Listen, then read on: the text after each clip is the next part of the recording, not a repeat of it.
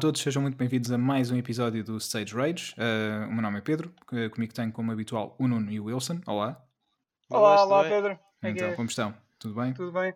Tudo. Também, tudo, tudo a andar. Como sempre. como sempre, ainda bem, exatamente. E hoje uh, temos também connosco o Bernardo Candeias, o nosso convidado do 8 Bits. Olá, Bernardo. Olá, Pedro. Olá, Nuno. Olá, Wilson. Tudo bem com vocês? Olá, tudo bem, obrigado. Bem. E tu, Bernardo? Obrigado pelo convite, tudo bem comigo também, aqui debaixo do calor do Alentejo. Uh, ah. Mas está-se está muito bem, muito bem. Obrigado nós por, eh, por teres vindo. Uh, antes de mais, aproveita bem então. Uh, não sei se estás férias, mas aproveita. não, não estou, não? não? estou. Estou na minha casa aqui em ah, Moura, é? okay. bem no, no, no, centro do inferno do calor, mas, mas está-se bem. É, aproveita, aproveita, apesar de estar. Pá, aqui também está bastante calor. Estou, estou aqui em Passos Arcos e também está, está bastante calor, mas aproveita porque em breve vem, vem um inverno e se for como o passado, uh, é melhor armazenarmos calor para depois termos, termos calor para usar no inverno. Sim, sim, sim. Uh, e dar-te comida também ao Covid. Exato, exatamente. para dar alguns recursos, porque ele também vai estar por aí. Pois, ele anda aí, uh, não desapareceu, portanto fiquem em casa a, ouvir uh, o Sage Rage e também um, ehm, os podcasts e, e, todo o trabalho que o, que o 8-Bits tem, e já vamos falar sobre isso. Portanto, tem muito conteúdo para, para ver e ouvir em casa. Não, lá está, a não ser que tenham mesmo de sair, uh, não, não saiam, porque sim. Aqui também está, podem, também podem ouvir um podcast enquanto estão a ir às compras. Exatamente, sim, exatamente. também, é verdade. Podem Olha, aparecer. Yeah, é... Para não parecer uma coisa tão Mad Max, não é? Quando se vai ao supermercado. Exatamente. Sim. Exatamente. E eu ia dizer, olha, e por que não ficar em casa para aproveitar as promoções da PSN? Ah, ah, olha esta ponte outra vez. Ponto, cá está, cá está. as melhores pontes são as do Wilson. Isso são, não, não há Sempre há, aqui à caça de, das melhores pontes. Mas porquê? Querias falar sobre as promoções? É, queria, queria, nem, nem sequer combinámos isto antes de começarmos a gravar. Não, uh, mas, não, mas era para, para falarmos um bocadinho sobre as promoções, porque estão aí coisas muito interessantes para, para jogar este verão. Uh, jogos que já saíram, entretanto, jogos, também há jogos mais, mais recentes. E eu, uhum. tinha, eu tinha visto a lista e, vai, e, e pus logo na, na minha wishlist uh, o Catherine Full Body. Já ando debaixo, de, já, já ando debaixo dele há algum tempo. E, ah, e é um jogo que eu joguei na PS3, mas uh, supostamente agora foram adicionadas novas, uh, novas personagens, novos ramos da história e já era um, já era um jogo com, com uma gameplay muito, muito própria. Uh, e eu gostava de, de, experimentar agora, queria ver o que é que, o que, é que tinha sido adicionado de novo. Um, e, e, os retoques foram feitos ao jogo. Portanto, estou interessado. É um jogo muito conduzido pela, pela, pela narrativa, não é? E, hum. e acho que estou muito curioso na, na, nas novas edições. E é também um jogo um pouco anterior. perverso, não é? Eu não joguei, eu não joguei. É, depende, sim, em certos ângulos, sim. é, é, muito peculiar, peculiar, isso de facto é. Um, okay. mas, mas, é uma experiência que eu, eu, acho que vale bastante a pena. Acho que uhum. vale bastante a pena ver esse jogo. Sim. Ok. Boa. E tu, não viste Não quero coisa... dar muitos spoilers porque é relativamente recente o Full Body, portanto. Yeah. Ok, mas pelo nome Full Body leva-nos Sim, a é, é, uma experiência mais, mais okay. descarada, Só... uma coisa descarada. Só uma premissazinha assim levezinha do jogo, acho que não tem mal nenhum, é tipo sinopse que o jogo, no jogo tu és o Vincent e o uhum. Vincent está com um dilema na vida dele porque uhum. ele está com uma namorada já há algum tempo mas apareceu uma outra rapariga que ele também tá, tem algum interesse nela. E depois as tuas decisões no jogo é que vão decidir o final do jogo. Basicamente vais orientá-lo para uma ou para ficar. outra sim. Yeah. e as duas chamam-se Catherine. Exatamente. uma chama-se Catherine pronto como, como se escreve normalmente em inglês e a outra é Catherine com capa. Yeah. e uh, a Catherine com capa ah, é, então é a namorada capa, dele. pega aí Pronto, e a gimmick deste, deste full body, desta expansão, pode-se dizer assim, é que introduz uma terceira, uh, um terceiro elemento no, no Love Triangle, não é? Agora fica um uhum. quadrado. Agora, pronto, e essa, acho que é por aí que o full body é mais interessante uh, que o anterior, vamos ver. Vamos ver. Estou okay. curioso para experimentar, depois de falar aqui quando jogar. Sim, ficamos à espera da, da stage review, review exato, do, do Catherine Full Body.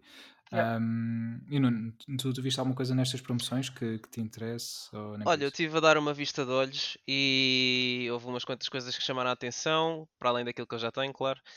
Uh, uma delas foi o Astrobot, que vi que estava a uh, 12 euros e qualquer coisa, 12,79 acho eu. Uhum. Uh, que é um, dizem que é uma excelente plataforma para o PlayStation VR. Não, confirmo, confirmo. Eu ainda, ainda não. Eu, experimentei o jogo uma vez, mas não, não joguei o suficiente para, para dizer se realmente gostei ou não. Mas pelo que dizem é um bom jogo e à partida devo comprar, porque também a 12 euros é praticamente dado. Uh, e outro que me chamou muito a atenção foi o Yakuza Remastered uh, Collection. Uh, o jogo induz um bocado em erro, porque o Yakuza neste momento tem 7 jogos da main series, salvo erro, uhum. que é o Yakuza 0 e depois do 1 ao 6. o 0 na realidade saiu entre o 5 e o 6, é uma prequela.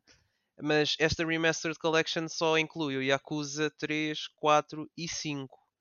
Um, e normalmente está a 60 euros, eles meteram agora a 40. Não sei se compro essa porque não é um desconto assim tão grande como eu estava à espera, uhum. mas de qualquer das maneiras estou de olho nesse. Uh, de vez em quando vou sempre ver quando entram promoções, a ver se o jogo está mais barato ou não. Eventualmente há de ser um, um bundle com todos, não? Talvez.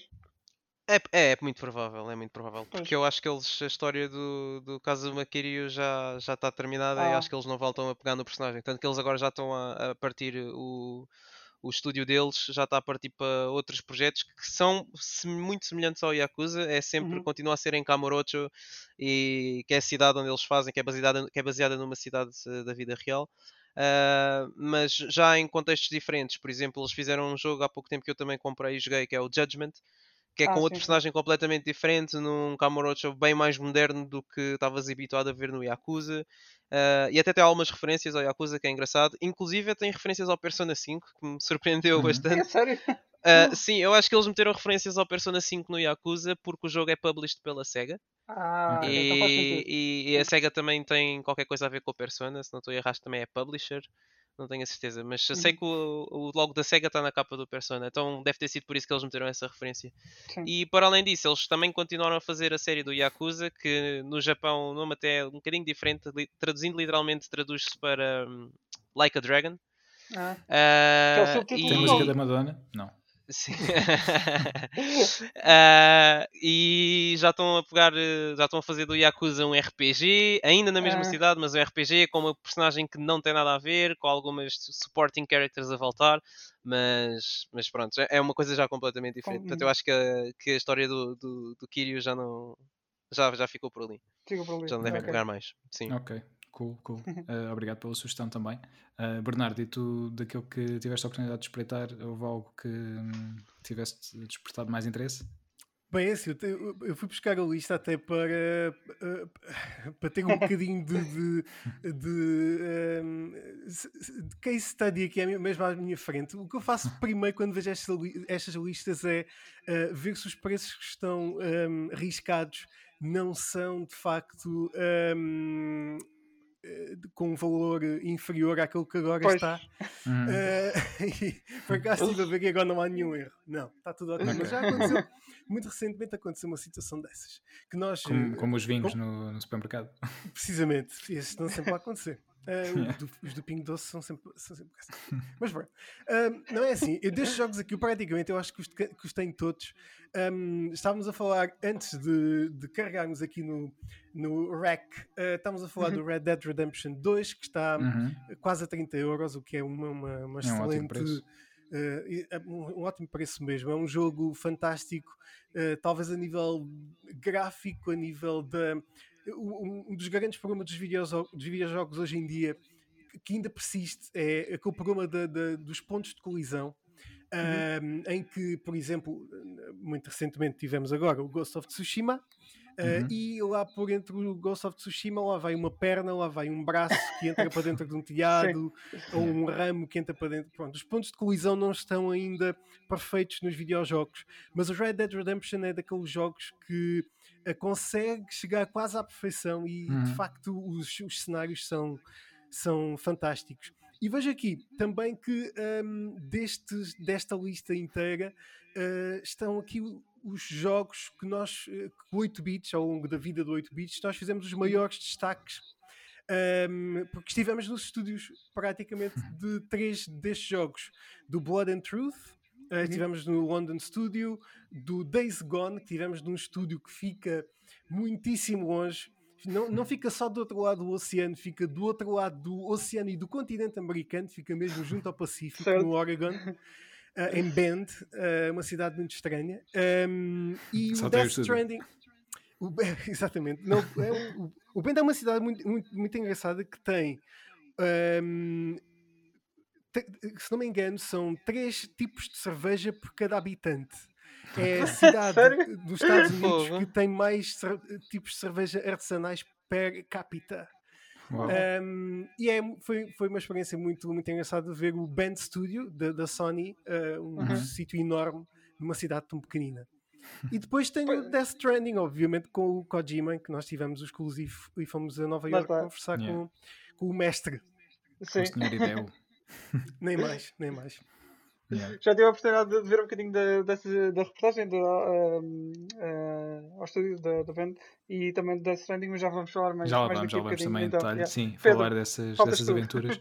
Olha, eu, hum, tal como o Bernardo disse, Red Dead Redemption, sem dúvida, uh, uma, uma excelente escolha nesta, nestas promoções. Uh, tal como estamos a falar também antes de começarmos a gravar um dos jogos da, da geração, da, da década.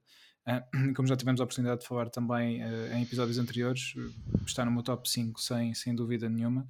Uh, portanto, se não jogaram, é, é um, está aqui um ótimo preço para aproveitarem e entrarem nesta, nesta aventura.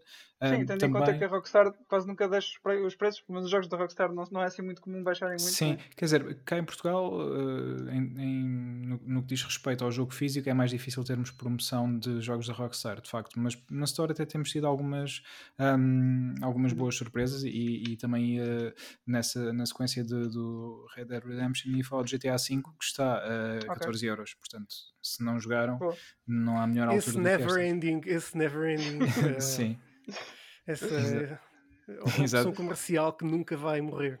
É Nunca, mesmo. porque tu eh, vai- tens como uma nova padrinho. consola. Sim, tu tens uma nova, uma nova consola, vais abrir a conferência com o quê? Com o GTA V, claro. Absolutamente. Só podia ser. Sim, não, Eh, não Mas podia ainda, não, ainda não, não, não chega ao patamar do Resident Evil 4. E essa é a minha derradeira, é a minha Exatamente, derradeira a exatamente. decorrer um dia. Eu acredito que sim. E, hum, Sabem que o Resident Evil 4 corre numa consola que só saiu no Brasil, penso eu, que é a Zibo. sério? Yeah. Ah, é? É Uma, uma versão Exato. muito, uma versão muito, muito watered down. Era, era uma versão mobile, depois foi porta de peça consola, bem, enfim, mas saiu lá. Não Portanto, interessa, mas eh, rendeu 10 Ok. euros. Foi bom. sim, sim, sem dúvida. Olha, yeah, ok. Eh, O Stage Rage sempre na vanguarda a dar informação. Obrigado, Wilson. sim, nesse aspecto não se preocupem. Quando digo vi. E temos eh, também o, FIFA, o FIFA 20, o- obviamente o, novo foi, foi agora anunciado há pouco tempo, ahm, com a- o Mbappé vai ser o, o protagonista da, da capa do FIFA 21, ahm, mas Eu acho sim, essa capa horrível, by the way. Sim, a capa não, não é muito fixe, por acaso, é verdade. Não, não por ser o Mbappé, mas eh, a escolha artística, entre aspas, da- que fizeram para a capa é um bocado, é um bocado estranho. É terrível. Yeah. É. E, Parece mas pronto, do Instagram. Sim, mas temos aqui o FIFA 20 eh, também por eh, menos de 15 euros, o que é um ótimo preço caso gostem de FIFA e ainda não tenham jogado. Um, um jogo que eu, que eu ando para comprar há algum tempo, o, Elder Scrolls 5 Skyrim, esta Special Edition, eh, portanto, aqui do. Olha, outro. Resident Evil 4 também. Yeah, também, também um bocado. Está tá, tá a 20 euros, que é, é um preço interessante também. eh, estou, vou, vou, vou pensar nesta, nesta possibilidade. E claro, temos Last of Us Remastered e Uncharted 4 eh, a 10 euros. Caso por alguma razão não tenham PlayStation Plus ou não tenham tido PlayStation Plus na altura em que estes jogos foram oferecidos, eh, está aqui também uma boa oportunidade de os adquirirem por 10 euros. São dois dos melhores jogos dos últimos anos. Neste caso, o Last of Us, estamos a falar do primeiro, é a versão remasterizada. O jogo saiu originalmente para a PlayStation 3, mas tem aqui a versão remasterizada para, para a PlayStation 4. E, hum, claro, o Uncharted 4. hum, até ver a derradeira aventura de Nathan Drake, e este sim foi um jogo que saiu já na, na PS4. E, e não só, e tem, tem uma série de, de outros títulos. Podemos estar aqui o dia inteiro só a falar sobre isto, sobre as promoções. Por isso, o melhor é mesmo irem até à PlayStation Store e verem por vocês mesmos. Um, ficou aqui algumas sugestões, mas têm lá muito mais para explorar e de certeza que vão encontrar pelo menos um jogo que vos interesse, porque eles são tantos e as promoções são boas. Portanto, passem, passem por lá e vejam, um, vejam o- o que é que a PlayStation está oferecendo nestas promoções. É, exatamente, exatamente. Pronto, Ora- e agora terminamos agora este- esta introdução, esta pequena introdução, não é? Sim. Íamos falar agora um bocadinho com, com o Bernardo. Ah, Uhum. Se calhar começo por perguntar ao Bernardo como é que surgiu o 8 bits. Uh, Explica-me a, a, pronto, a, origem e, e, o que é que consiste, mais ou menos, para os nossos ouvintes que, que não conhecem. Um, é assim, o 8 bits surgiu um, praticamente como surgem eh, quase todos os conteúdos uh, cá em Portugal ao nível de, de videojogos e nesta área, que é por paixão. Uhum. Um, okay. No nosso caso, foi um, um, pouco também por uma questão de que um, eu, a partir de 2013, mais ou menos, comecei a trabalhar remotamente e a viajar bastante. E foi também uma quase que uma forma de me manter em contacto com, com os meus amigos e com a malta que, que, que, que gostava de jogar. Um, e, e, foi muito interessante. Pronto, criamos então o, o, o 8 bits e meio em 2014 um, e o 8 bits e meio é, uh, e continua a ser, embora agora com um pequeno rebranding que se chama 8 bits apenas, 8 bits. um, continua a ser um, um, website de eh, tecnologia e entretenimento, ou seja, nós tanto fazemos análise a videojogos, como a filmes, como a séries, como a, a equipamentos. Um, sempre com o objetivo de, de, de, de, transmitir essa paixão que nós temos pela tecnologia e fazendo uma coisa um pouco diferente do que praticamente toda a concorrência. Uh, entre aspas, são amigos, uh, faz. Uh, nós tentamos criar a maior parte dos conteúdos com muito conteúdo em vídeo. Um suporte, uhum. não, não, somos youtubers de maneira nenhuma, aliás, a maior parte do nosso conteúdo não está no YouTube, um, mas queremos muito conteúdo em vídeo em jeito de peças, como se fossem peças jornalísticas, uhum. um, mesmo com uma voz voltada mais para os um target entre os 20, 30, 40 anos, ou seja, Sim. um bocadinho mais uh, não youtuber para mais novos, mas, mas, para mais velhos. Esse é o nosso Sim. objetivo, basicamente, é, é mesmo promover a nossa paixão por, por esta área. Ótimo. Certo, certo. E e Tal é um trabalho vocês, que... obviamente. Sim, sim, sim, exatamente. exatamente. Nós também é isso mesmo, como tu dizes, por paixão e, e, fazer chegar a nossa, a nossa opinião e a nossa paixão a quem nos quiser ouvir e, e, e que venham muitas e mais pessoas que queiram ouvir tanto o Sage Rage como uh, todo o conteúdo que, que o 8-Bits tem, tem para oferecer. Tem, tens esse, esse backlog de um, conteúdo, eh, como estavas a dizer, já há, há seis anos, que, que, têm, que têm estado a produzir e certamente daqui para a frente também terão muito, muito mais conteúdo. Olha, eu gostava de começar já a pegar aqui num, num, assunto, vamos olhar já para o elefante na sala, que é, nós temos aqui um dos maiores fãs de, de Kojima no mundo, que é o Nuno. Okay. Portanto, okay. tu neste momento és o Nemesis do, do, Nuno, porque tiveste a oportunidade de estar com o senhor. É verdade. yeah. uh, não, não, sei se, uh, se calhar deixo-te a ti uh, perguntar o que é que tu queres perguntar ao Bernardo sobre como foi estar com, com o Kojima. Uh, antes de mais, em que contexto é que tiveste, ou, ou, sobre que tema é que foste falar com o Kojima quando, quando estiveste com ele? Foi quando saiu o Death Stranding? Sim, foi a propósito, foi a convite da Sony PlayStation uh, para o lançamento da PlayStation, não o de, de PC, que ah. aconteceu há, há uns dias atrás. Uhum. Uh, sim, sim. mas o nosso foi mesmo o, o, propósito da nossa ida a Nova York foi mesmo pela, pela PlayStation e foi, o contexto foi Death Stranding, foi falar sobre o jogo, foi falar sobre um, foi um momento em que uh, estavam até, inclusive, talk shows dos Estados Unidos banhados completamente pelo jogo. Porque, inclusive, o Norman Reedus foi a vários programas, o Conan O'Brien foi ao, ao Japão, uh, uhum. ao, à Kojima Productions. Ou seja, foi um momento de publicity bastante forte para o jogo e que eu tive a sorte também de presenciar, uh, neste caso em Nova York, num evento assim completamente louco, mas, uh, mas muito engraçado também. Ok. Uh, vá, isto tudo para dizer que eu não sou o maior fã do Death Stranding, devo confessar. que eu joguei o jogo e não, pá, não, não era bem o que eu estava à espera. Se calhar por ter as expectativas tão altas uh, é que acabei por me desiludir um bocadinho com o jogo. Uh, mais na parte do gameplay do que propriamente da narrativa. Uh, mas também vemos ali muitas influências do, do Metal Gear Solid 5 uh, em termos Sim, de gameplay no, no, Death Stranding. Quem jogou o 5 vê isso, é, é até de caras, está lá.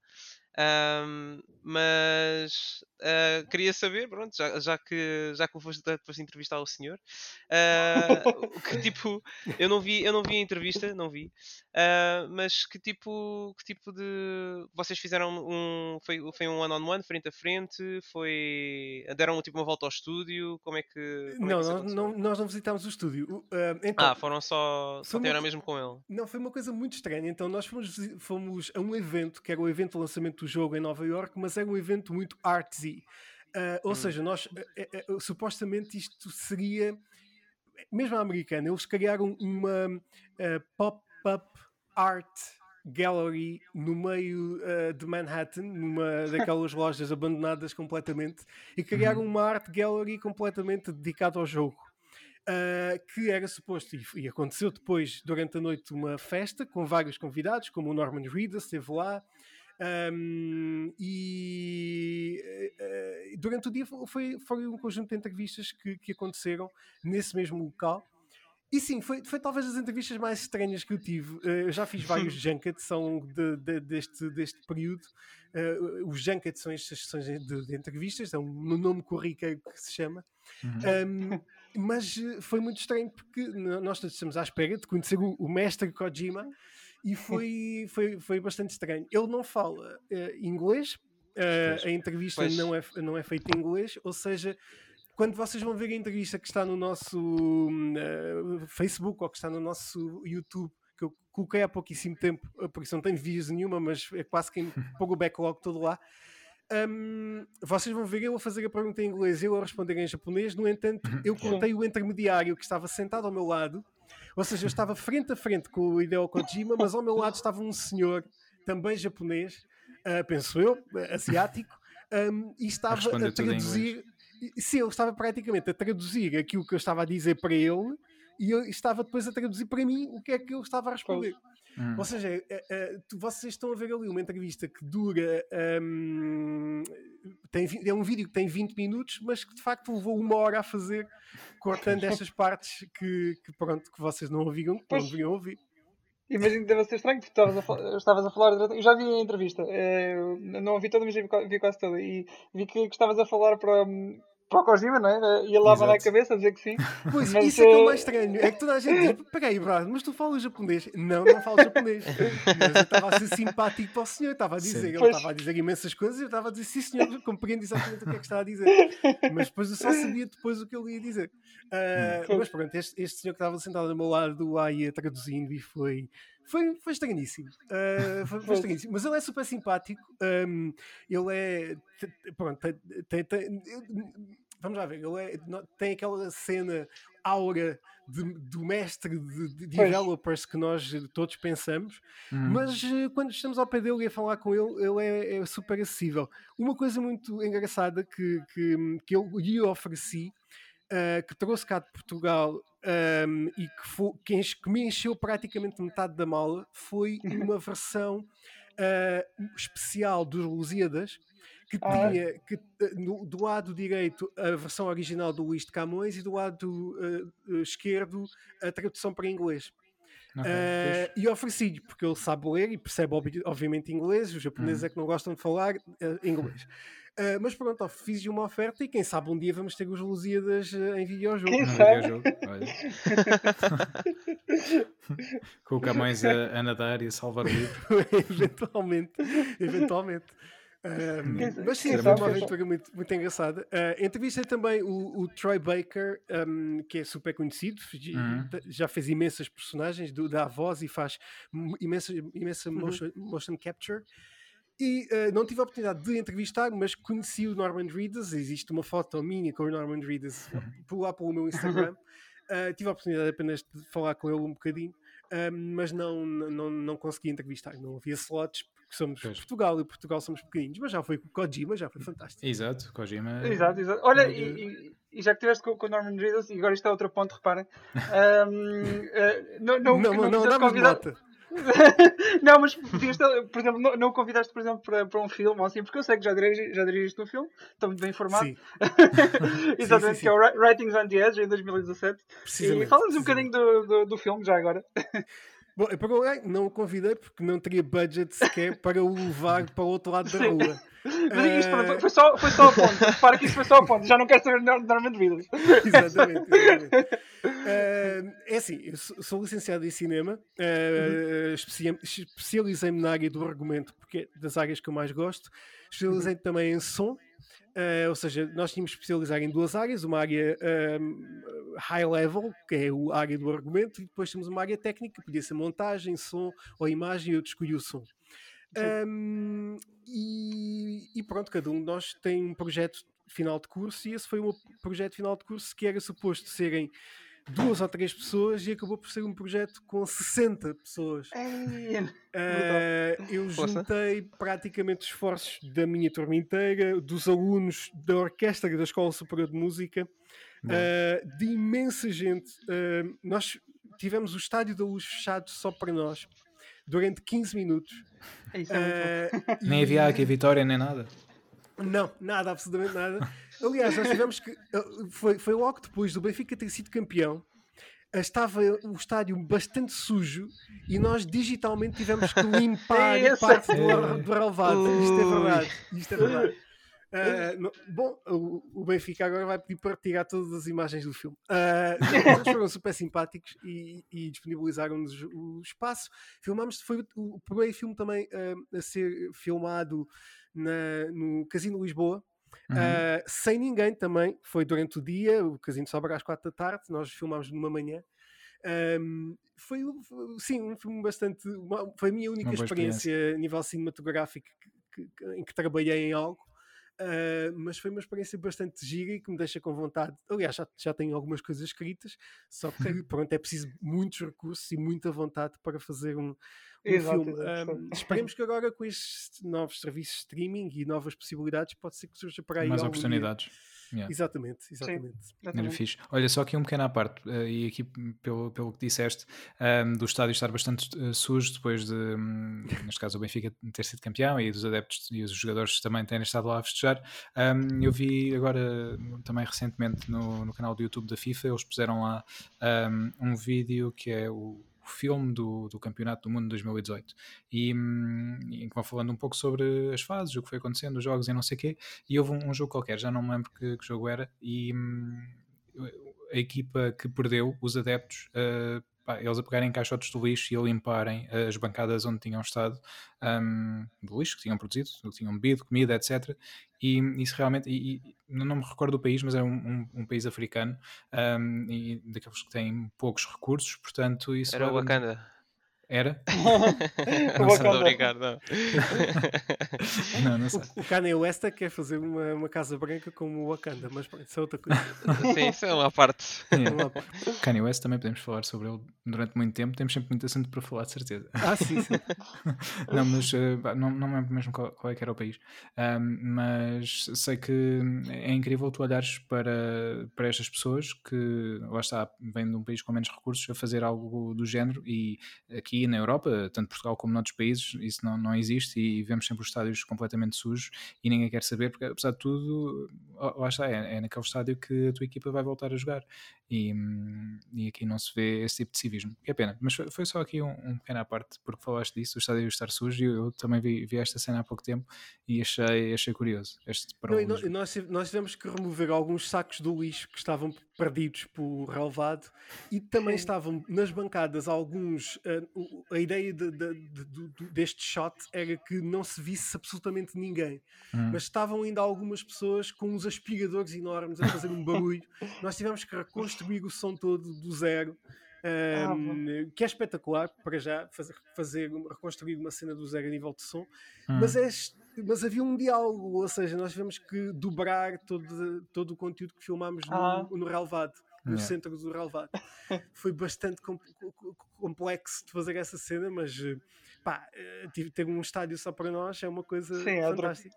É, eu, eu, tive a oportunidade de ver o trailer e acho que pronto, é, é, é, pronto, é aquela cena em que o, é, personagem principal está no meio do estádio e a câmera está a rodar à volta dele, certo? Exatamente. Precisamente, precisamente. E, e, okay. em, em, muitos sítios que uh, nós tivemos que remover muitas coisas digitalmente, inclusive é uma outra pessoa que aparece lá no fundo, porque eles têm alguns escritórios por, por ali e alguns reflexos tivemos que remover tudo, ou seja, não há ninguém neste estádio virtual. Está mesmo. Uh, não há lá ninguém. Muito bom. Muito Olha, e, e, já agora, tendo tu este, este background também, que, e agora passando um bocadinho também para, para as vidas É mais uma ponte, Wilson. É mais ou menos, mas esta é mais esta, esta é melhorzinha. Esta, esta... Está dentro Talvez, do cinema. Sim, sim, exatamente. O que é que tu achas de, uh, portanto, destes, destes novos jogos uh, como Detroit, como uh, este jogo que está no, no Plus, a Erika, que são experiências mais interativas, que são filmes e jogos ao mesmo tempo, é ali um híbrido. Que, pensas que, que, isto será mais ou menos o futuro? É porque que os jogos e os filmes vão, vão entrar?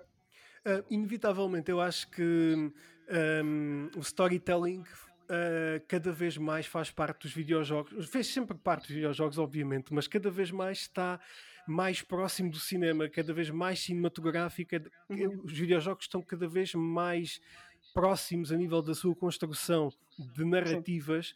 dos filmes. Um, depois, por outro lado, nós temos um grande problema que é o cinema hoje em dia está em uma crise enorme. E quando eu digo uhum. cinema, eu digo o cinema de sala. a distribuição cinematográfica internacional está numa crise muito grande, não sabe quando é que se vai resolver, não será tão cedo. Temos, por exemplo, no momento em que estamos a gravar este podcast, não, o Tenet saiu completamente do no filme do Christopher Nolan, saiu completamente do mapa de estreias. Um, estava aqui um burburinho uh, a dizer que poderia estrear no HBO Max, que eu duvido muito, porque hum. o Christopher Nolan não é homem para estrear coisas digitalmente.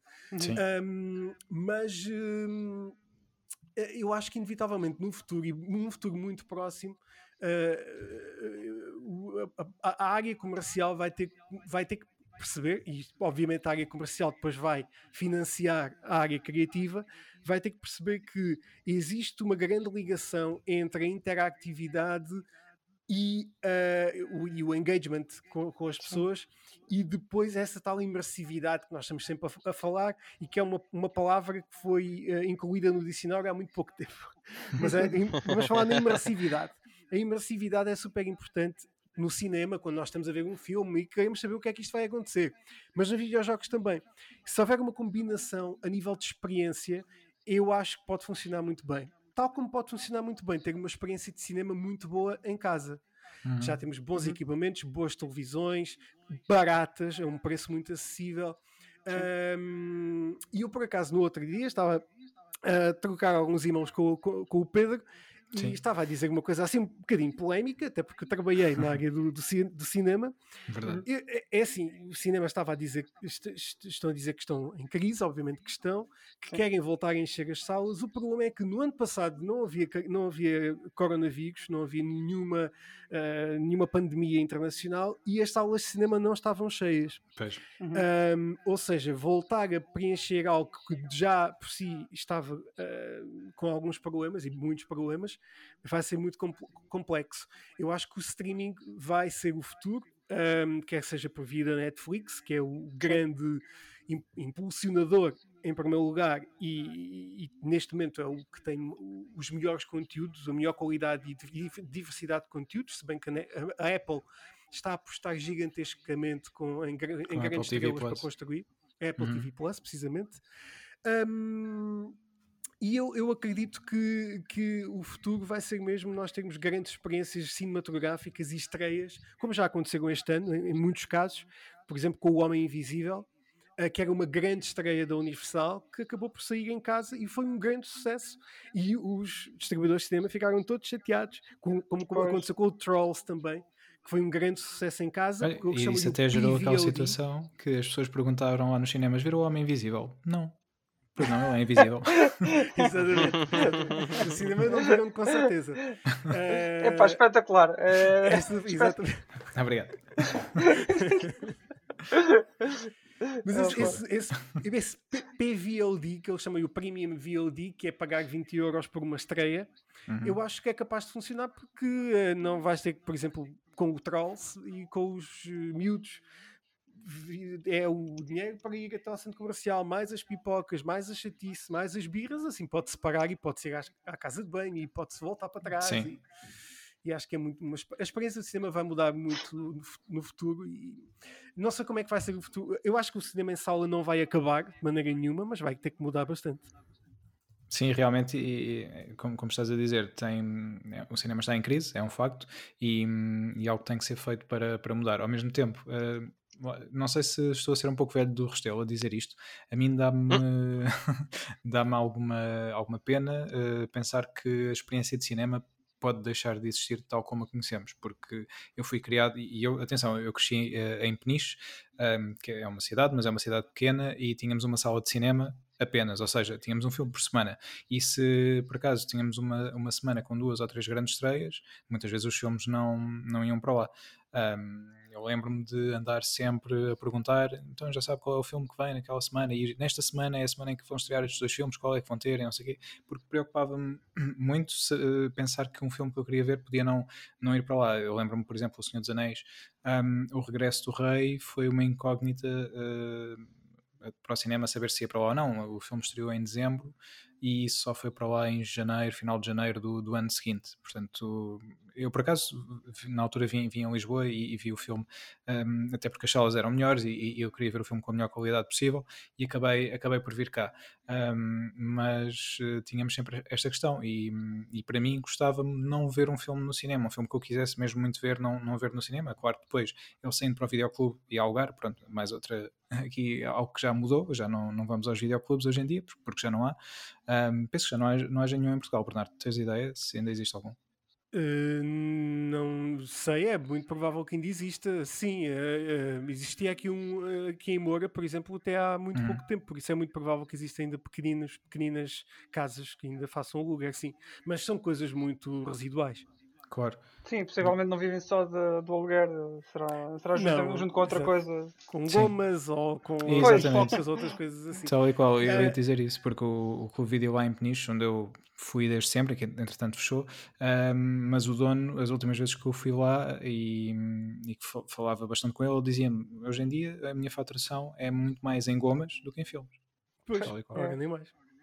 Sim, porque, mas, mas isso é, não, não é novidade absolutamente nenhuma e que e, é, obviamente que os videoclubes eh, de, deixam de existir quando tu tens uma biblioteca completamente disponível e imediata à tua frente no computador. Um, eu acho também que essa estavas a falar na experiência de cinema. Uhum. É assim, um, eu acho que o futuro do cinema vai passar muito pelas, pelos eventos. Cinema é evento, que é por exemplo, Rei Leão, Avengers, filmes muito grandes em que vale a uhum. pena ir a um IMAX ver e é um evento e é quase como se fosse um concerto, quase como vem aqui uma banda tocar. Exato. Uh, é exatamente a mesma coisa. São momentos em que as pessoas têm mesmo que ir às salas. Mas isso acontece em três vezes por ano, se tanto. Um, eu acho que hoje em dia, os filmes que estão a estrear hoje em dia, por exemplo, estão a estrear agora alguns filmes franceses, alguns filmes que sim se podem ser muito bons, não sei se são, não sei, mas os filmes estão a estragar agora, mas podem, podemos ter uma boa experiência também para visualizá-los em casa e se calhar em melhores condições, uhum. um, porque já, já temos um, muitíssima boa qualidade. E há muitos filmes que estão a estragar em sala paralelamente com, uh, com, com, o, digital.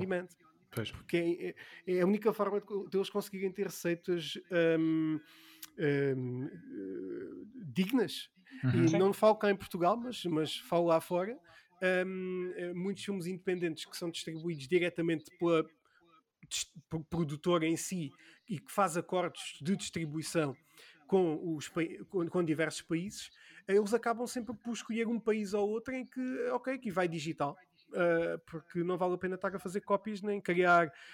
Um, pois os custos uh, são maiores. Custos, exatamente, não vale a pena estar a criar os discos rígidos que, uhum. são os, que, que tem o filme agora, que tem para aí 60 gigas ou mais, ou 100 gigas de filme, uh, que são injetados depois para dentro de, de, uns, de umas máquinas, são os barcos, chamam-se os barcos, uhum. que depois fazem a projeção digital. Uh, mas isso custa, isto custa dinheiro, obviamente, que fazer esse, um, esse tipo de conteúdos, um, esse tipo de material, embora yeah. seja digital. Pois, é mais sim, fácil colocar certo. o filme na internet e aqui está ele. Exato, exatamente. Pois. Eh, isso faz, faz sentido, mas e, e como dizias também, e falaste deste exemplo do Tenet, do, do novo filme do Christopher Nolan, e, e, como disseste, Christopher Nolan é um realizador que, que faz uh, sempre a pensar em cinema, faz o seu filme com, com vista uh, que o mesmo passe no grande ecrã. Obviamente, depois há de sempre sair na versão caseira, mas a experiência é completamente diferente. Eu digo, obviamente, eu já, já revi novamente os filmes em casa, mas para mim, ver um Inception, um Interstellar, um Dunkirk no cinema não tem ah, nada a ver. Diferente, é. um, sem dúvida, sem dúvida de todo. Um, absolutamente. No entanto, eu, eu acho que. Um, é assim, o Christopher Nolan é um, um realizador que é, é um realizador clássico. É um uhum. dos poucos realizadores de blockbusters clássicos que ainda temos hoje em dia e de jeito. No entanto, Sim, e que se é recusa a fazer 3D e faço Exatamente, por isso. ainda bem, mas isso Sim. ainda bem. o 3D é terrível, é das piores coisas que, que, inventaram para o cinema. Um, agora é assim, o, o, o, o Christopher Nolan duvido que ele vá aceitar uma estreia digital. Uh, eu até eu estou muito na dúvida de é que os filmes estreiam este ano por uma razão pois. muito simples, porque todos os filmes do Christopher Nolan estrearam em julho. Uhum. Uh, e é, eu tenho quase a certeza que o filme vai ser adiado para julho de 2021. Uh, ah, para todos os filmes do Christopher Nolan até hoje estrearam todos em julho, ou seja, deve Exato. haver ali uma marca também uh, emocional. Uhum. Uh, pá, e é o Christopher Nolan, quer dizer. Mas o filme isso... foi adiado indefinidamente por agora, não, é? não há, não há por, mesmo por agora, indefinidamente. E por comunicado, um, a Warner um, já indicou que o filme será anunciado uma nova data para este ano. Pois. Mas eu duvido hum. muito, honestamente, também olhando para a situação nos Estados Unidos, eles teriam que fazer uma, um lançamento uh, com as primeiro estreias, na Europa, primeiro e, na Europa e noutros países e, e, depois só doméstico, só mesmo indefinidamente. Uhum. E eu uhum. não sei se isso poderia funcionar muito bem, até porque o cinema na Europa ainda não está a funcionar a 100%. Estamos a ter muitos pois. casos agora na Inglaterra, que é um dos maiores mercados uhum. para, para, para o cinema e não sei se as salas de cinema vão estar abertas, não sei se um Odeon vai estar aberto para, para receber um Tenet de, decentemente. Yeah. Mesmo o 007 também é um, é um dos grandes, né? também foi, uh, foi adiado, acho novembro, já duas vezes, para, para dezembro. Sim, sim. Um, eu, eu, esse é outro filme também que merece ser visto em cinema. No entanto, não sei se estes filmes não serão adiados por exemplo, vamos ter o, o, o, outra. Existem duas grandes estreias, que era o Tenet e é o Mulan da Disney, ah, sim, uh, que estava também no calendário, que ainda permanece com a mesma data uh, para, para agosto. No entanto, eu tenho quase a certeza que o, a Mulan vai passar para, para o Disney Plus. Até porque hum. o Disney Plus vai chegar a, a muitos setembro. mercados novos sim. em setembro, inclusive uhum. em Portugal. Portugal. Por isso, Exato. eu tenho quase a certeza que o Mulan não vai estrear em sala. Pois, e acaba por ser também uma boa maneira de, de vender subscrições não é? do Disney Plus.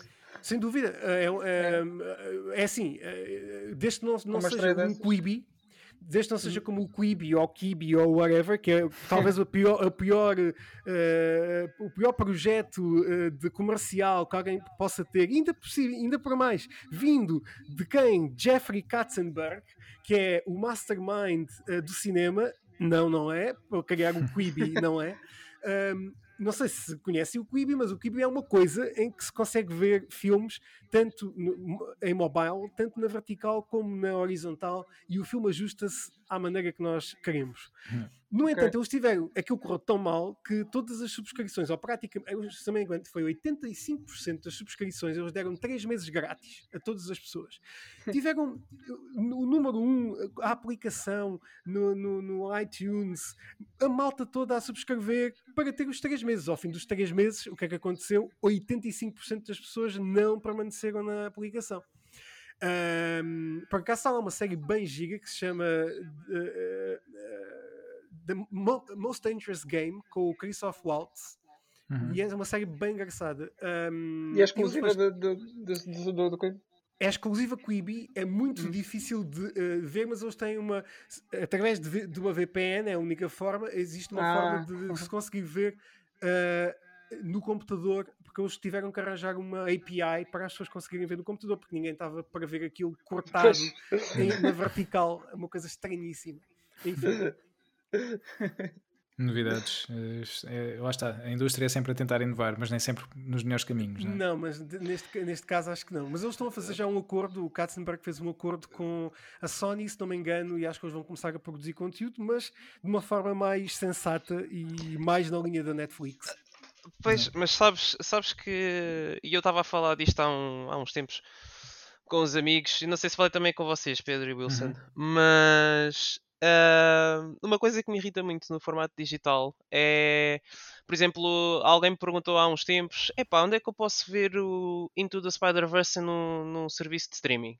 Eu, epá, eu acho que isso estava no Netflix, mas não tenho a certeza, deixa-me lá ver aqui no Google. Eu vou pesquisar e descubro que, de facto, o Into the Spider-Verse está no Netflix, mas está restrito a tipo três países, uma coisa assim do estilo. Ah, Já não me recordo. Isso tem a ver com os catálogos, certo. porque há catálogos que são vendidos, a Netflix tem catálogos diferentes para cada país, porque uh, aqui em Portugal, por exemplo, o Spider-Verse pode estar no serviço de streaming da nós que é a coisa Exato. também mais Exatamente. estranha que ninguém usa, yeah. mas pode Sim. estar lá e a Netflix Exato. não pode usar porque foi comprado que, por nós. É isso, é isso que é onde eu queria chegar, que é o que me chateia, que é se de facto as coisas passam para uma coisa mais digital, mais streaming em casa para facilitar a vida às pessoas, isso se calhar significa que eu vou ter que subscrever 3 ou 4 ou 5 serviços de streaming diferentes para conseguir aceder ao conteúdo todo. Ou então confiares numa plataforma apenas e por isso é que eles estão a apostar muito nos conteúdos originais, porque um conteúdo uhum. original da Netflix é vai é ser forte. sempre da Netflix. Yeah. E vai ser da Netflix para o mundo inteiro. Uh, e por isso é que estas empresas um, estão, uh, da Apple, etc., estão sempre a apostar em conteúdos originais porque aquele conteúdo é sempre deles. Ah, Eles sempre podem uh, fazer uma, uma, obviamente, ceder os direitos para o filme passar aqui ou ali, mas o conteúdo é sempre deles no fim. Uhum. Até tivemos casos eu como o irlandês, não é? que estreou na Netflix e em alguns cinemas selecionados uh, certo. ao mesmo tempo. Certo, Bom, certo. mas isso foi outra situação. Isso foi para ser uh, para poder entrar na corrida Nos para promover, pois. promover, exato. Mas, mas por exemplo, agora falaste de confiar no, no, no serviço. Por exemplo, eu gosto muito de acompanhar os filmes da MCU. Portanto, logicamente, eu vou de certeza absoluta subscrever o Disney Plus quando sair cá em Portugal, porque eu vou querer ver as séries que eles vão fazer, uh, que vão estar diretamente relacionadas depois com os filmes, segundo o que eles têm vindo a, falar. Uh, mas uma coisa que me chateia muito, por exemplo, é imagina agora, dia 15 de setembro, eu subscrevo o serviço Disney Plus e digo: Olha, agora vou rever os filmes todos do, do MCU, apetece-me, dá-me vontade. Mas eu sei que é um facto que os filmes do Spider-Man, os últimos foram feitos, não estão lá porque são Sony. Pois. Em parte, em parte são Sony. Pronto, mas então eu se quisesse ver esses. A Sony já faz parte da Disney. Tecnicamente, mas percebes? Há, há sempre ali uma, um asteriscozinho, há sempre ali qualquer coisa que pode eventualmente não estar. Percebes? É, é, é um bocado aí que me chateia. Não, não, não, vai, não vai impedir de subscrever o serviço na mesma, de todo. Mas era uma coisa que eu gostava de conseguir ter acesso só com uma subscrição e se calhar já vou ter que andar à procura em dois, três sítios diferentes. Isso incomoda um bocado. Ou então comprar o Blu-ray do, dos filmes. É, podes comprar também a versão digital. Depois, certo, no, no, Google, no Google Play ou na Amazon, sim, também sim. posso fazer isso. É Mas é, pá, já, já, são, já são muitas contas, já é muita, muita password que eu tenho que curar. muita... É, é, nós, nós, isto é a mesma experiência do que ter vários canais de televisão. Aquele canal tem um conjunto de conteúdos, o outro canal tem. O canal tem o Big Brother, o outro tem o. Ou seja, pois, mas eu, eu, só pago, eu só pago uma subscrição para ter pois, os meus canais todos, percebes? Sem dúvida, sem dúvida, mas eu também acredito que possa sair também em um bundle, por exemplo, o Vodafone oferecer a HBO mais a Netflix, como já aconteceu. Uh, já é, aconteceu não, com, não os tarifários da, com os tarifários da, da Yorn, eles costumavam fazer isso. Não sei se o Netflix estava lá incluído, mas eles tinham o Spotify, depois passaram para o Apple Music uhum. e agora passaram para um serviço novo que eu, que eu já nem me lembro do nome. Que é uma coisa que apareceu há relativamente. Não apareceu há pouco tempo, mas agora está a ganhar relevância uh, mais recentemente, mas não me recordo do nome do novo streaming eh, service de música que eles uh, incluíram nesse tarifário. E também tem lá, acho que também quem subscreve os tarifários maiores tem HBO ou tem direito a um X. Exatamente, é o, é o Tidal. Exatamente, hum. sim, exatamente sim. é isso mesmo. Uh, e quem subscreve os tarifários maiores parte, tem. Acho que sim. Não, o Tidal foi criado por Jay-Z uh, inicialmente, mas sim, tem, eh, tem, muito, tem fatias de muita gente, uhum. muita gente conhecida da área de, de, de, do hip hop uh, norte-americano, sim. Sim. Desculpa, não interrompi-te. Não, não, não. Estava só a dizer que acho que eles também incluem HBO nesse tarifário, ou pelo menos um mês, não, não me recordo agora. Mas, mas pronto, isso era, olha, isso é outro serviço também, que por acaso não me interessam muito as séries da HBO. Mas se tivesse aparecido há uns anos atrás e eu ainda tivesse a ver Game of Thrones, pronto, era mais um, né? Tinha que ser.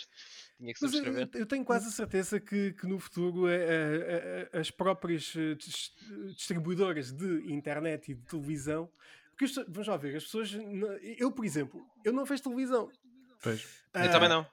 eh, e, e tenho o serviço de internet. Por acaso saiu agora uma coisa chamada Woo, que é eh, apenas serviço de internet, eh, Ok. em que só se paga a internet. Chama-se Woo. Eh, Sim, que é um nome também super estranhíssimo, mas pronto. Woo. Eh, exatamente, exatamente. Bom, agora já vos tenho que pagar, viram? Yeah. Eh, Chama-se Woo. Eu acho que é um- deve ser um serviço português, acredito eu, um, e que só, é só serviço de internet. Eles fazem a instalação da internet e não da televisão. Era Hum, muito ok. bom se, por exemplo, um serviço desse associasse a Netflix gratuitamente inserida Sim. no pacote, por exemplo.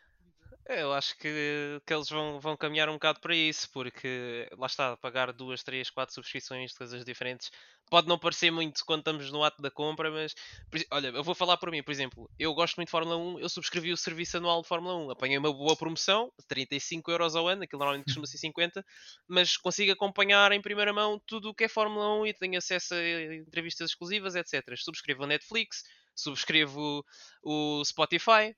Vou subscrever o Disney Plus. Depois, se falarem em subscrições de consolas, tenho o PlayStation Plus, tenho o Nintendo Online, tenho o PlayStation, o PlayStation não, Home nada, tenho o, o Pokémon Home.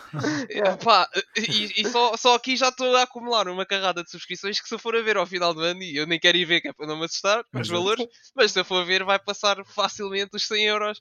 Facilmente. E se calhar vai bater ali perto dos 200. Pronto. E é, é uma coisa um bocado assustadora. Pá, depois Para há uma mim, solução para muito mim. fácil que é, é sacar da net. É pá, verdade, verdade. Atenção, Sage Rage não aprova Não, pirataria, não, ok? não. Nós de forma eu alguma, de forma alguma, sim, nós de forma alguma facilitamos e façam isso pelos vossos próprios meios, nós não estamos aqui a sugerir nada, ok? Mas, mas sim, mas sim, é uma maneira, é uma maneira de, de- de- Mas eu já não, honestamente, hoje em dia já não tenho muita paciência para isso. Antes ainda tinha alguma paciência para estar à procura e tal, mas agora já estou numa de, opá, vou apoiar eh, Sim, quem, qu- quando, quem... era, quando era, quando era faz estas difícil, coisas. quando era difícil, fazia É verdade, é Agora, verdade. que Já é é a coisa mais fácil. Ah, não, não vale a pena. Vou ver a Netflix. Yeah, yeah, é verdade.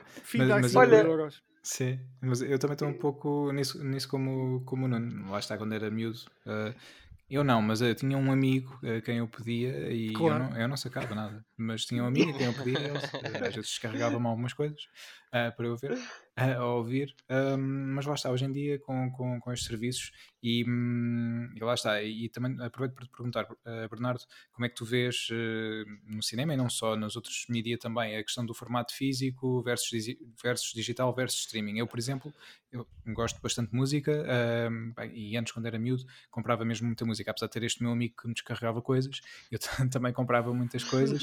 E eu lembro-me quando era mesmo miúdo e a minha mãe dava-me dinheiro para comer na escola, muitas vezes eh, pá, ou não comia eh, e não façam isto também, não, não estou a, a- a dizer para fazer isto, mas é verdade, che- eh, chegou a haver mu- muitos dias em que pá, não comia ou comia pouco ou whatever para juntar dinheiro o máximo possível e, e isto para poder comprar um CD eh, pá, naquele mês ou quando fosse, para poder comprar um CD para poder hum, ouvir aquela música em CD eh, porque era aquela música que eu gostava e queria, queria ouvir e queria ter e tudo mais. E continuo, continuo a comprar, mas hoje em dia compro muito menos e o CD então é um, é um, um formato que hoje em dia eu quase não compro, tenho comprado até mais vinil, porque co- com, este reaparecimento do vinil hum, há uns tempos eu já tinha discos, mas não tinha um, onde os ouvir, não tinha um giradiscos.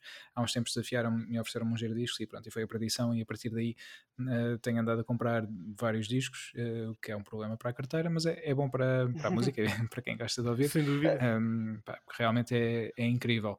Um, lá está, eu continuo, continuo a comprar, mas compro muito menos. Uh, tenho o Spotify, é o serviço que uso de, de música, há, há, outros, como o Apple Music e o Tidal, como falámos. Neste caso, eu escolhi o Spotify e aqui temos mais sorte no, nos serviços de streaming de música do que nos de, de audiovisual, de séries, filmes, etc. Porque Uh, poucas são uh, as diferenças entre eles. É, é, é, verdade que há artistas que estão num e não estão noutro, mas na grande maioria dos casos podemos encontrar quase tudo no, em todos os serviços. E isso, isso é fixe, porque Sabes que isso é, isso é muito geracional. Uh, eu acho que hoje em dia, e cada vez mais para o futuro, e também é obviamente que um, as empresas têm que olhar um bocadinho para o que para, as pessoas, para os utilizadores que têm.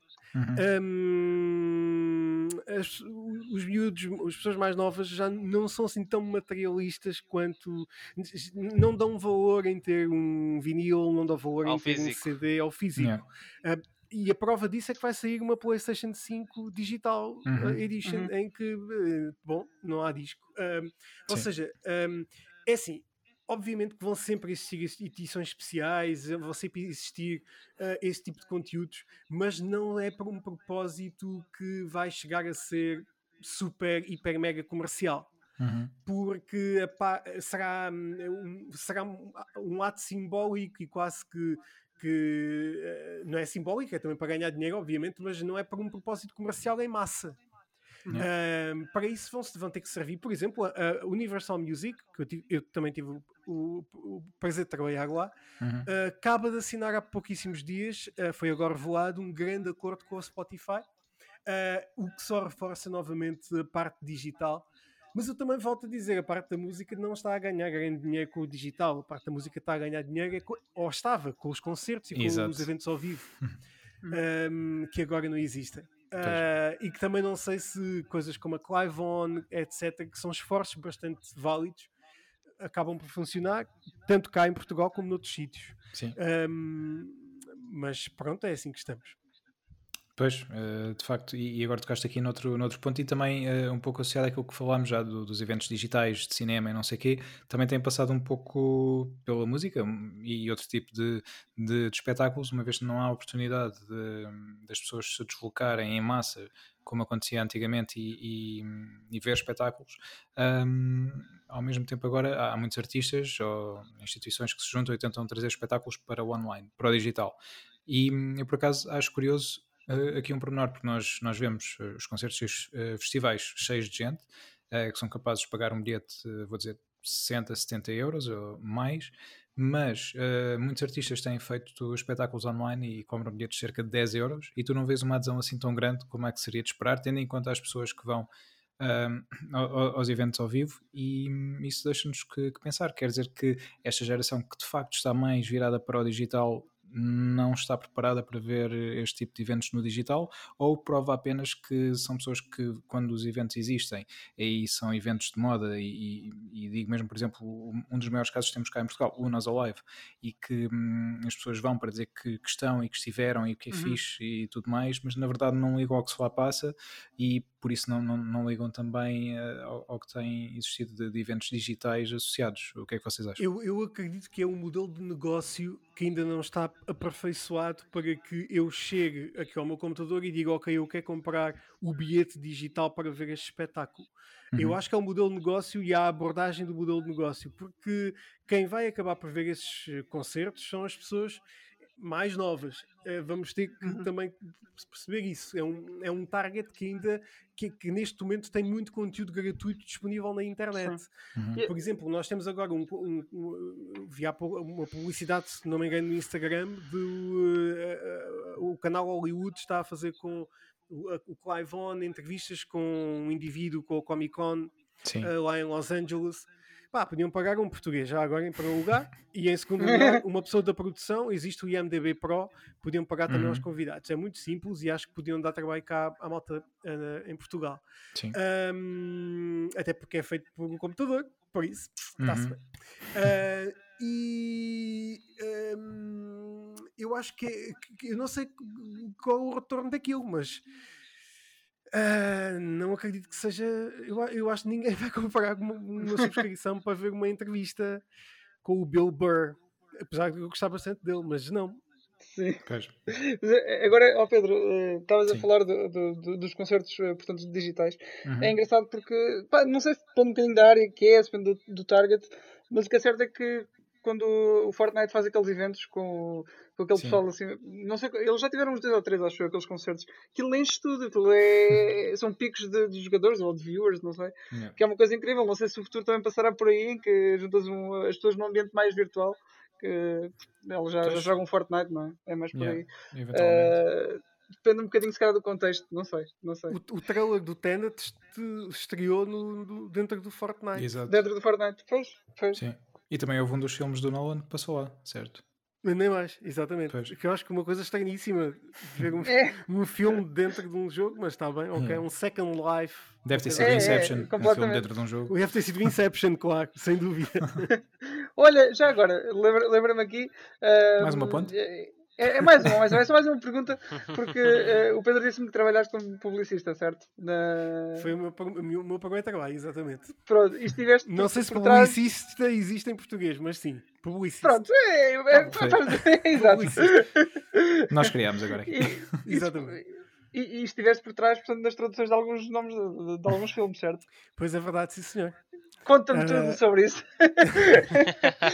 É, é algo que eu tenho bastante curiosidade, confesso. Eu, eu- eu trabalhei no departamento de marketing eh, da então, quando eu trabalhava lá, era a Zona Luz ao Mundo, que neste Uhum. momento já não existe o nome, e, eh, agora é nós audiovisuais, Ok. que faz distribuição de muitos filmes. Ahm, faz- eu, eh, quando eu trabalhava lá, eu era responsável e publicista pela Uni- Universal Pictures e Paramount Pictures.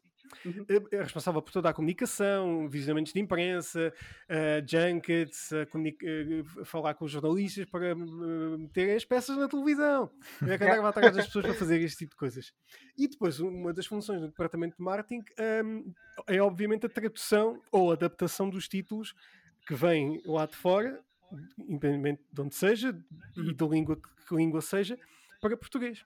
Um, e o- a forma como funciona é nós eh, em equipa juntamos-nos todos um, e fazemos um brainstorm ah, para, para decidir eh, ali quais são os filmes, que, qual, qual é o nome mais adequado. Ah, quando são as majors, Universal, Paramount, etc., ah, estes títulos acabam por ir sempre à aprovação lá fora, ou seja, nós sugerimos um título, temos que o traduzir literalmente para inglês, quando, não- quando é muito longe daquilo que, que é o original, Pois. e depois eles aprovam lá fora. Mas é mais ou menos assim que, que funciona. Eh, e sim, Ok. estive por trás de alguns, tive a sorte também de estar por trás de alguns. Muitas vezes não ganhava, ganhava outro colega, mas era assim que funcionava. Yeah. Pá, há há Muito uns bem. que ficam mesmo fora, agora não me lembro assim de nenhum. Estou-me a lembrar só de Brevard, o desafio do guerreiro, não era? Uma coisa assim. Não faço ideia, isso já não é da minha, do meu tempo. Nem Não, sei, não, já é foi muito mais antes. Sim, Eu sim, sim, não sei os títulos em português de quase nada, mas, eh, mas sim, eh, há títulos que ficam, que, que ficam para sempre, obviamente. Agora não lembro também de nenhum, mas, mas sim. eh, pá, lembro-me dos meus, lembro-me dos meus que, que dei. um, os, os dois que, ma- mais giros que eu dei foi o Despicable Me, a tradução para o português para Gru Mal Disposto. Yeah. Ok. Eh, e eh, houve- havia um filme eh, que se chamava ehm, In the Loop, em que era um filme em que, pronto, não- não- sem, sem ligar à história, era malta inglesa a falar inglês da Inglaterra com malta Ok. de, dos Estados Unidos. Isto muito humor político. ehm, em, que, eu- em que eu sugeri a tradução e ficou como em inglês, se faz favor. Eh, mas era tudo em inglês, eh, no- afinal de contas. Muitos, os filmes independentes eram, eram os mais fáceis porque a, a aprovação era quase, quase imediata localmente. Yeah, Muito bem, lá bem. fora. Por acaso, agora, agora a título de curiosidade, estou a, a ler um, um livro. Eh, Estou a reler, aliás, já li há, há- seis anos. É uma graphic novel do, do criador do Scott Pilgrim. Eu, Olha, foi agora porque vi o filme há pouco, revi o filme há pouco tempo e, e pus-me a ler o, o- outro livro, que é o Second. E é engraçado porque o, o- nome de- desse livro em português do Brasil não tem nada a ver. Quer dizer, tem e não tem, porque eu não conhecia a expressão, sinceramente. Mas eles traduziram Second para repeteco. E eu não sabia o que era um repeteco, mas é, é tipo quando tu, come- é quando tu eh, portanto, comes um segundo prato, vá, ou repetes o, o prato, é um bocado assim. E, e faz eh, sentido no, no contexto de, eh, da, da história, mas não, não é segundos, nem é segundo prato, é repeteco. Portanto, fica Faz aqui. sentido, um- sentido dos neurónios. Quando nós É, estamos é. a pensar, Exato. repeteco, faz sentido repeteco, mas a palavra não. Eu também não Mas os conhecia, não brasileiros têm coisas incríveis. Tem, os tem. brasileiros cham- chamam ao padrinho o chefe chefão, mauzão, não é? o chefão, Chefão, É o o- grande é- chefão. o Uma grande assim, chefão, é. uma coisa Acho que é assim. Eh, ou seja, as traduções do Brasil são. há muita gente que diz mal das traduções portuguesas, mas as do Brasil. Sim, no então, Brasil são, são- são piores. terríveis. Sim.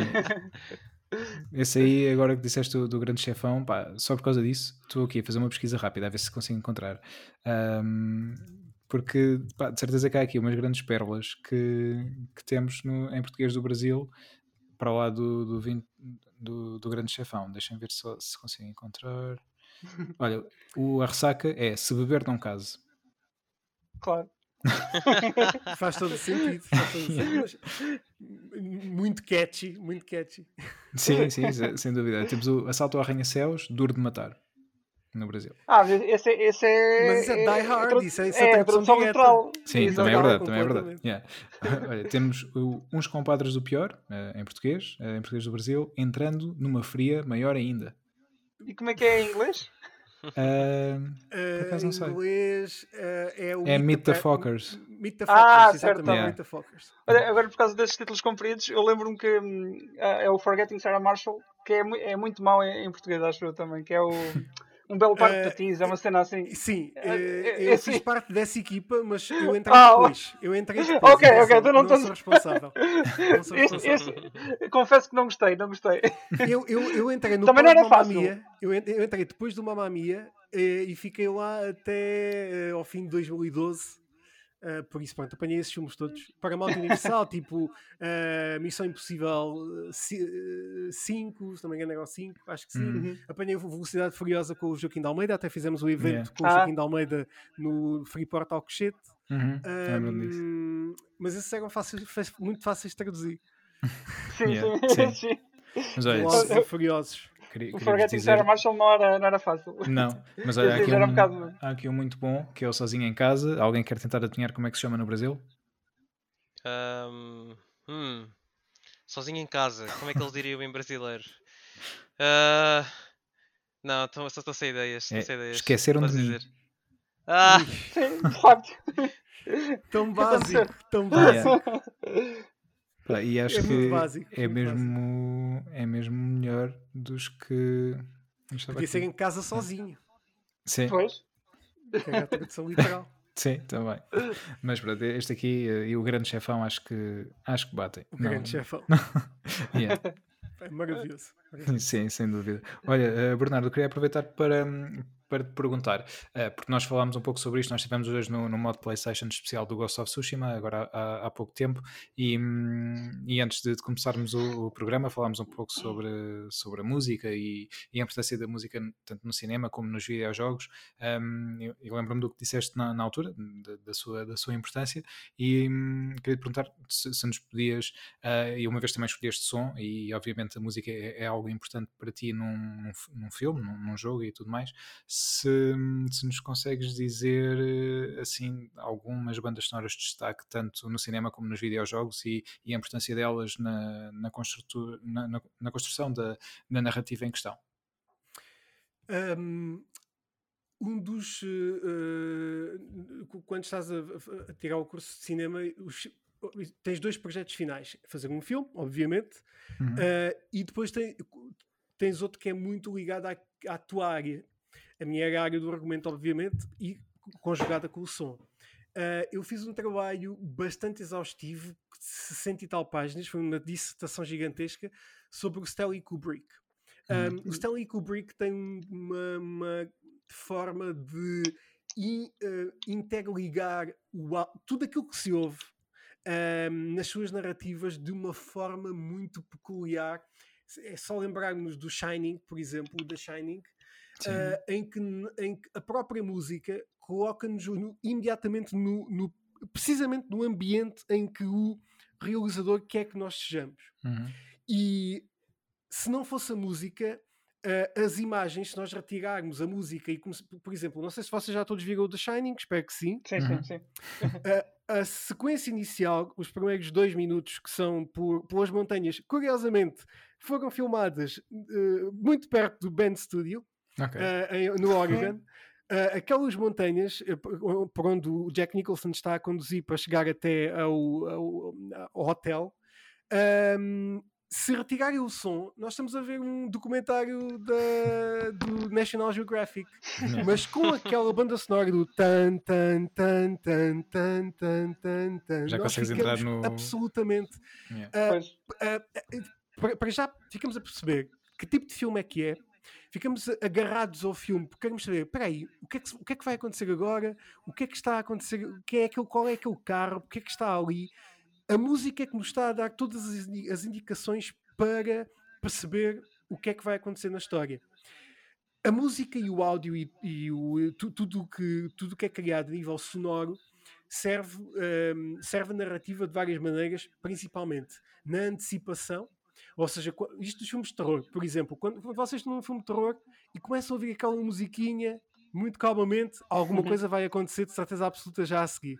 Yeah. Ou seja, serve de antecipação, serve também para vocês darem um salto na cadeira quando num filme de terror aparece alguma coisa, se retirarem o som e depois forem ver aquela coisa a aparecer, já não tem esse impacto. Um, o som é mesmo uh, uh, é conjugado com a narrativa, serve mesmo para isso, serve para um, impulsionar a experiência de cinema. E é por isso que as salas de cinema são importantes. Obviamente Exato. têm grandes sistemas de som. Mas em casa também já podemos emular um bocadinho isso. O Stanley Kubrick, pronto, tem uh, grandes filmes, tem filmes que têm bandas sonoras fantásticas.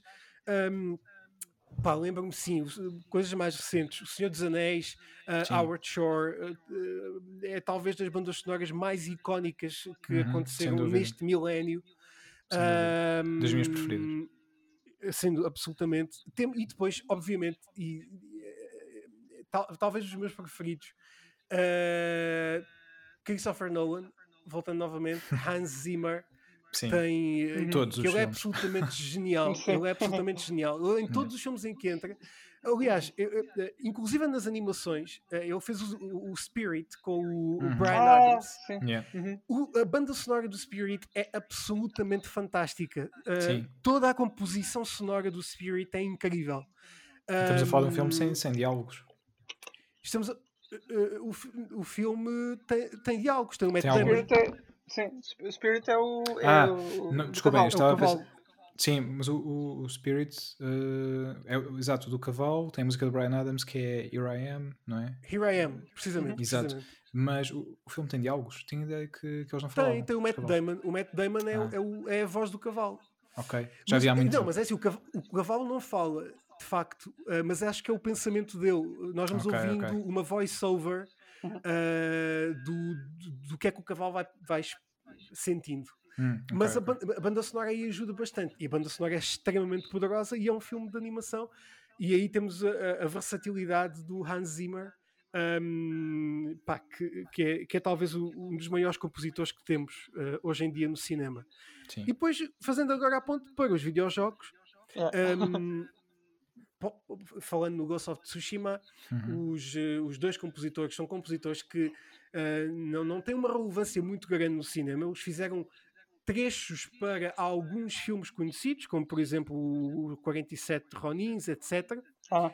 Um, não são compositores de renome, no entanto, fizeram um trabalho excepcional com, com, eh, com o Ghost of Tsushima. Isso não, não, não há dúvida nenhuma. Sim. Mas temos bandas sonoras fantásticas nos videojogos. Um, eh, e a prova disso é que existem eventos com, banda, com, com atuações ao vivo uhum. de, de, de, Sim, de bandas sonoras de videojogos. É, é verdade, olha, eu, eu, já tive a oportunidade e o Pedro também. Uh, não sei se o Nuno já foi, mas um, já, já, fomos, já fomos ver o Distant World, a orquestra Final do Final Fantasy. Fantasy. e é simplesmente fantástico. Uh, aliás, eu acho que as bandas sonoras uh, são das coisas que mais ficam quando acaba o jogo e, e, e não jogas passado X tempo.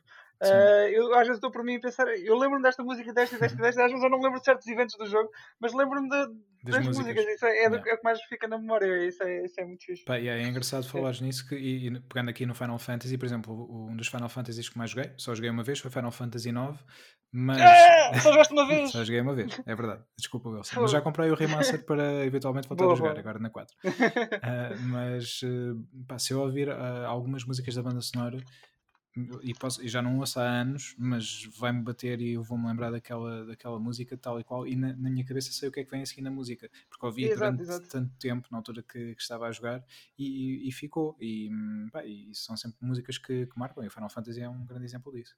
Não, isso é muito interessante também o que disseste, e foi algo que eu também eh, tive que estudar um bocadinho com o Kubrick, especialmente, mas uh, genericamente isso acontece psicologicamente existem duas coisas que nos uh, suscitam memória, que é, em primeiro lugar, o, o, O tudo que nós cheiramos, o cheiro, Uhum. e em segundo lugar, depois é o, tudo o que ouvimos.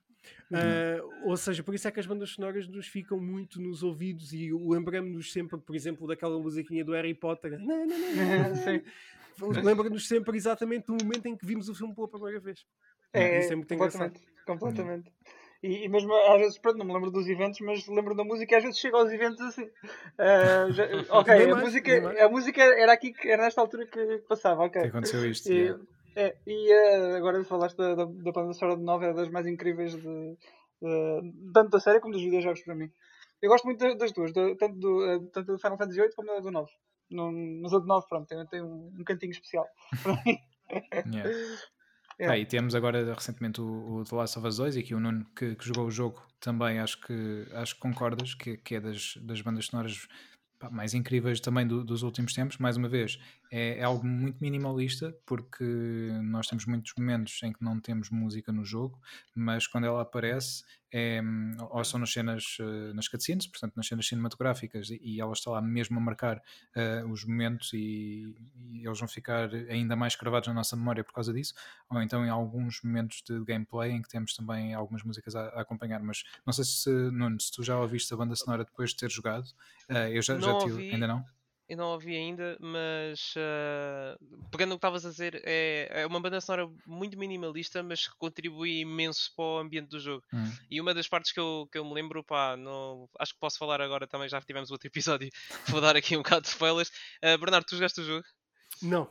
Ah, não joguei, não joguei. Ok, então pronto. Mas estás à então- vontade, mas estás à vontade. Não, não, não estou não, não estou não, porque o que eu posso, o que eu podia dizer, não, agora vou ter que dizer com calma, mas pronto, aquela parte, aquela parte inicial, aquela parte logo inicial, Sim. quando acontece aquela primeira rasteira, estás a ver, que nós estamos, pronto, pronto, essa parte inicial em que eu disse no episódio anterior que andava ali a correr todo panicado porque queria encontrar, queria encontrar antes que, que, que, que- que a rasteira acontecesse, pronto. Nessa, antes de, desse- nós temos essa parte jogável, quando estamos na cutscene e eles estão todos a olhar uns para os outros e, e Uhum. depois dá-se o dá-se aquele acontecimento, né? Yeah. Ah, eu lembro-me eu Não lembro-me de estar a jogar. Epá, vocês já estão a perceber, mas o Pedro estava a acompanhar, eu sei que ele está a perceber exatamente do que é que eu estou a falar. Isso é o que importa. é o. Yeah, eh, aquela, aquela cutscene, eu lembro-me que eu estava a olhar ah, para, para a cutscene e eu estava a pensar para mim: epá, fogo, esta música está bué da tensa, meu. Está aqui um ambiente bué tenso.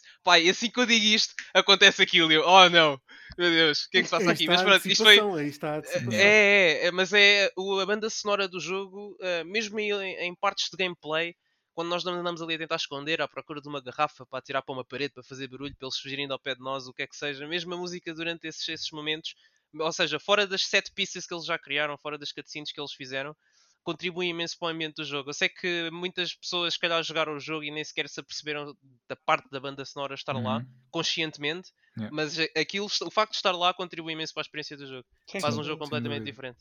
Sem dúvida. Eu por acaso tive, tive, a sorte de falar com o compositor da banda sonora do Detroit Become Human Uhum. um, em Detroit.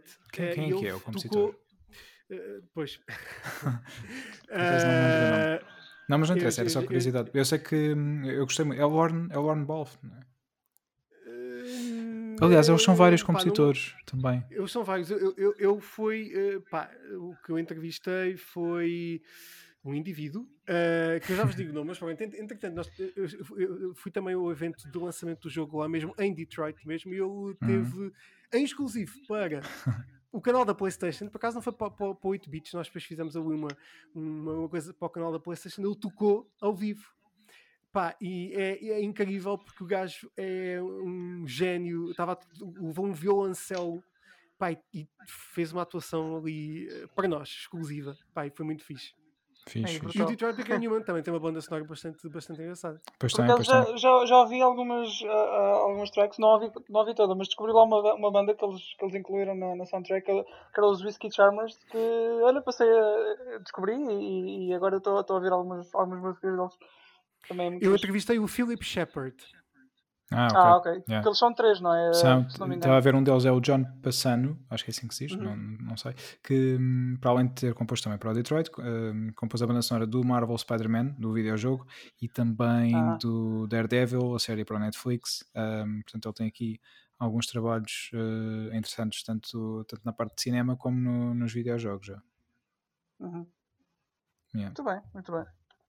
Pá, eu, eu de, de, bandas sonoras, lá está, é, é, muito difícil para mim falar porque gosto muita coisa e, e, principalmente as bandas sonoras épicas, confesso, são aquelas que me cativam mais, mas, mas gosto muito de muita coisa. Mas e, aqui este exemplo do Last of Us, que é uma banda sonora que não é épica, mas tem, tem os seus momentos e tem, tem, muita, pá, tem muita emoção, tem uma grande carga emocional na, na música, e é isso exatamente que, que o jogo pede. Mas, pá, por exemplo, em termos de, de cinema, Gladiador, Braveheart, como disseste, o Senhor dos Anéis são as minhas bandas sonoras preferidas, provavelmente.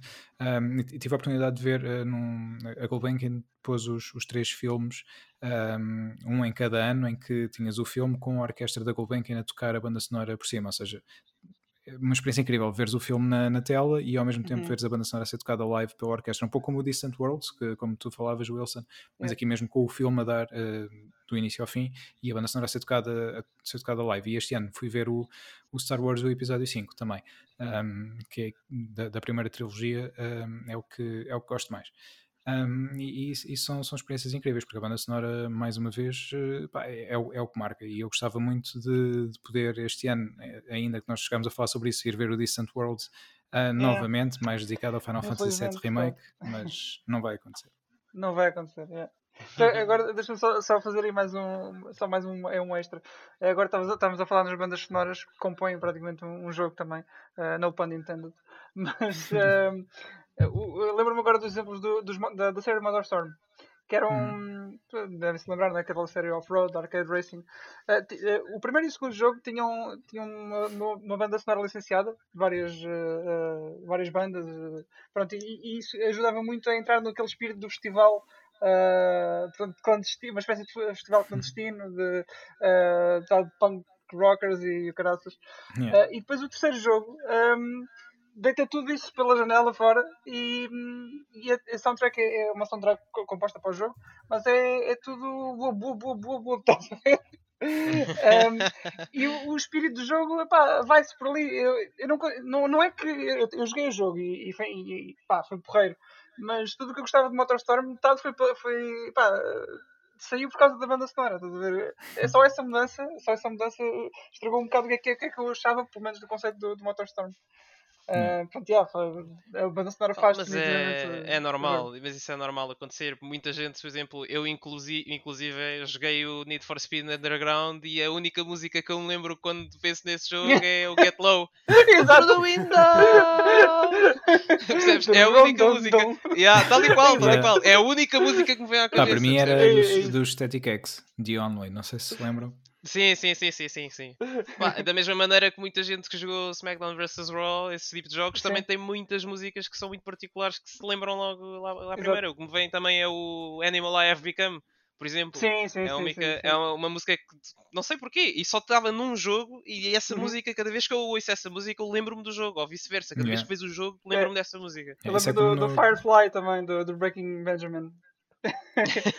Também era exatamente a mesma coisa. Pá, e, e, a banda sonora do Tony Hawk uh, Pro Skater 2 uh, pá, é, é daquelas coisas que eu estou a jogar o jogo e estou-me a lembrar de todas as músicas que estão na banda sonora, ou só ouvir algum dos temas dessa banda sonora, uh, por exemplo, a Blood, Blood Brothers dos Papa Roach. Um, lembro-me logo do jogo. É, não, não consigo ouvir a música sem lembrar do jogo. A música está muito vai, associada. Vai sair um documentário sobre os jogos do, do Tony Hawk. É, é sério? É verdade. Uh, não, sei que é para um serviço de streaming qualquer, uh, mas é uma, um documentário sobre os jogos do Tony Hawk. Eu estava a pensar. Mais um, um serviço que eu tenho que subscrever. Exatamente. Eu estava a pensar, vão fazer um, uma biografia do Tony Hawk. Não, não, é um documentário sobre os jogos do Tony Hawk. Faz sentido, porque os jogos os novos vão estar para sair, os remakes, pois, pois uh, os remasters vão estar para sair. Faz... Mas esse é um jogo que a banda sonora é excelente, meu. Mesmo. Eu tenho imensa pena deles não terem conseguido transportar a banda sonora toda. Mas para, acho que a grande maioria está lá, não é? A grande parte está. Mas olha, uma que me ficou muito na cabeça, eu não me lembro do nome da música, mas era, acho que era dos Cyclone. Ah, essa é uh... aquela que tínhamos discutido, acho eu, que não vai aliás, estar. Aliás, acho que a música se chamava Cyclone, mas que. é pá, agora não lembro. Mas essa música, eu lembro-me sempre dessa música no, no, no nível da escola. Lembro é pá, fogo a sério. Cada vez que lembro desse jogo também só na minha cabeça. A dificuldade que é a gerir direitos musicais, Pois, deve ser, em, deve em ser, qualquer tipo de, em qualquer sítio, mas eh, para videojogos ou cinema, mas os direitos musicais eh, são complicadíssimos, porque têm que Pois. ser várias pessoas a, a aprovar e têm que passar por advogados, têm que passar por isto e por aquilo. É Uhum. uma dor de cabeça, uma música só. Yeah. Eu não Eh, imagino o que seja, mas tem tanto jogo que já foi relançado que não pega nas bandas sonoras originais, a pessoa começa a pensar mesmo que, que é, é super complicado. Sim, sim. Um jogo que eu também fiquei muito triste de não ter a banda sonora original quando fizeram a versão HD foi o Crazy Taxi. Era isso, muitas yeah. músicas dos Offspring que eu adorava Yeah. E Yeah. não está nada, nada da, da, da banda sonora original ficou no jogo. Pá. É, é daquelas coisas que, que estragam um bocadinho o jogo. Sim. Sim, Sim. pode O jogo não deixa- vontade de fazer o lançamento do jogo, por exemplo, com essas músicas todas, mas se houver um indivíduo de que faz parte Sim. dos Offspring que não Que gosta, não quer. Pronto, Pois, já Pronto, estragou a já ideia. foi. Yeah. Já foi. Epá, mas é, é, é uma componente muito grande do jogo. Não digo que seja 50-50, mas ainda uns bons 30% é. Olha, boa. e, e- eu, eu se tivesse, eu se tivesse tido, eu sou um, um fã, um, grande fã do Hideki Naganuma, muito por causa do, do Jet Set Radio. E se o Jet Set Radio tivesse saído a versão HD sem a banda sonora original, eu acho que eu nem sequer tinha tocado no jogo. Porque a banda sonora para mim nesse jogo faz toda a diferença. Eu acho que não tinha tocado de todo no jogo. E, e agora, Mas, eh, ainda falando nisso, outro. Deve ter. Pronto, deve haver algum problema também com, com a banda sonora. É o Sonic 3 e Knuckles, que não sai para as plataformas modernas eh, há anos já. Ah, mas Por olha, acaso- olha que eu acho que eu acho que isso é porque dizem que, não sei se é verdade ou não, mas já há muita gente a dizer o mesmo e, e fala-se muito disso que como o Michael Jackson esteve envolvido Sim, sim, sim. na produção é por da, da, da, da música Uhum. E eu já vi exemplos, pá, há músicas ali que são claramente samples de músicas do Michael Sim, sim. Jackson. Por exemplo, o tema do Knuckles nesse jogo vai ouvir o Blood on the Dance Floor do Michael Jackson. É, É, igual. isso, yeah. É igual, é igual. E há outras músicas lá pelo meio, do, do stage do casino, por exemplo, também é muito parecida à Jam do Michael Jackson. Uhum. Há muitas músicas que são, são parecidas. Pá, é quase impossível, mesmo que não esteja lá a dizer o nome dele nos créditos, é muito difícil tu dizeres que ele não trabalhou da banda sonora. Porque Yeah, e- mesmo as músicas que não, que não, que não são parecidas com as músicas existentes dele, tem tem um vibe. ritmo, É. exato, tem uma vibe muito semelhante ao- à do Michael Jackson. Só que lá está, como ele trabalhou, se calhar nisso, se calhar é, é aí que está o problema, percebes? É, É, sim, lançar, que fazer uma banda sonora atual para esse jogo, pá, não ia funcionar. Eu acho que não ia funcionar. Sim, é pena Eu também, porque- pronto, sendo fã de Sonic, Sim. não ia gostar. É, mas é, pronto, é pena que para, para mim é, é o, é o melhor jogo de Sonic. eh, É pá. Para mim, para mim É Sonic pá, 3 e já, tá- já estamos, agora já, já estamos. É melhor não entrarmos por aí. É melhor não entrarmos por aí. O melhor jogo do Sonic também calma lá contigo. Calma lá contigo. Pá, esse, esse ficou. Pá, você, o Mania chegou muito perto, mas o Sonic 3 e Knuckles. É, É, muito é, devido é o jogo, é o jogo do muito- Sonic para ti, se calhar. Sim, para Pronto, mim, Vamos dizer está. assim, vamos dizer assim. Agora temos que dizer as coisas como elas são. Agora é o melhor jogo do Sonic. Toda a gente sabe que o melhor jogo do Sonic é o Sonic 2006. Ah, Toda- certo. Oh, Toda a gente, toda a gente tem esse, esse estabelecido. Não, estou a brincar, estou a brincar. Mas olha, olha que eu também gosto muito do Sonic Adventure 1 e 2, que foi um Uhum. jogo, os jogos que marcaram muito quando saíram na altura da Dreamcast, que eu jogava isso dia sim, dia sim, e hoje em dia eu jogo o jogo, continuo, continuo a perceber o porquê de eu gostar muito do jogo, o impacto Sim. que teve em mim, mas não são jogos bons, não são, Sim, não são sei. jogos bons. Olha Eu consigo perceber isso. Agora, agora, lembrei-me, eh, já que falaste de Sonic Adventure, o Bernardo há bocado estava a falar do clipping. eh, e muitas vezes eu caí pelo, pelo próprio cenário abaixo, estás a ver? Pois, A pois. jogar o Sonic Adventure, portanto, yeah. Mas, mas tu jogaste o Sonic 2006? Não joguei 2006, não, não. Ai meu Deus, então olha, por favor, faz, faz isso, faz isso, faz-te esse favor e joga o Sonic 2006 e nunca mais na tua vida tu vais dizer mal de outro jogo do Sonic. Porque esse jogo, esse jogo era ridículo, esse jogo era mesmo sei. ridículo em termos de bugs, esse jogo pá, nunca vi, nunca vi. Não só tinhas tipo loading gigantes que era, estavas na cidade, falavas com o NPC, loading. Sim. Acabava, um loading grande, atenção, acabava o loading, estás a ver Monster Hunter? Era pior. Ah, acabava o loading e ele dizia: Tá, olha, preciso que vás ali à, à mercearia buscar uvas. Loading.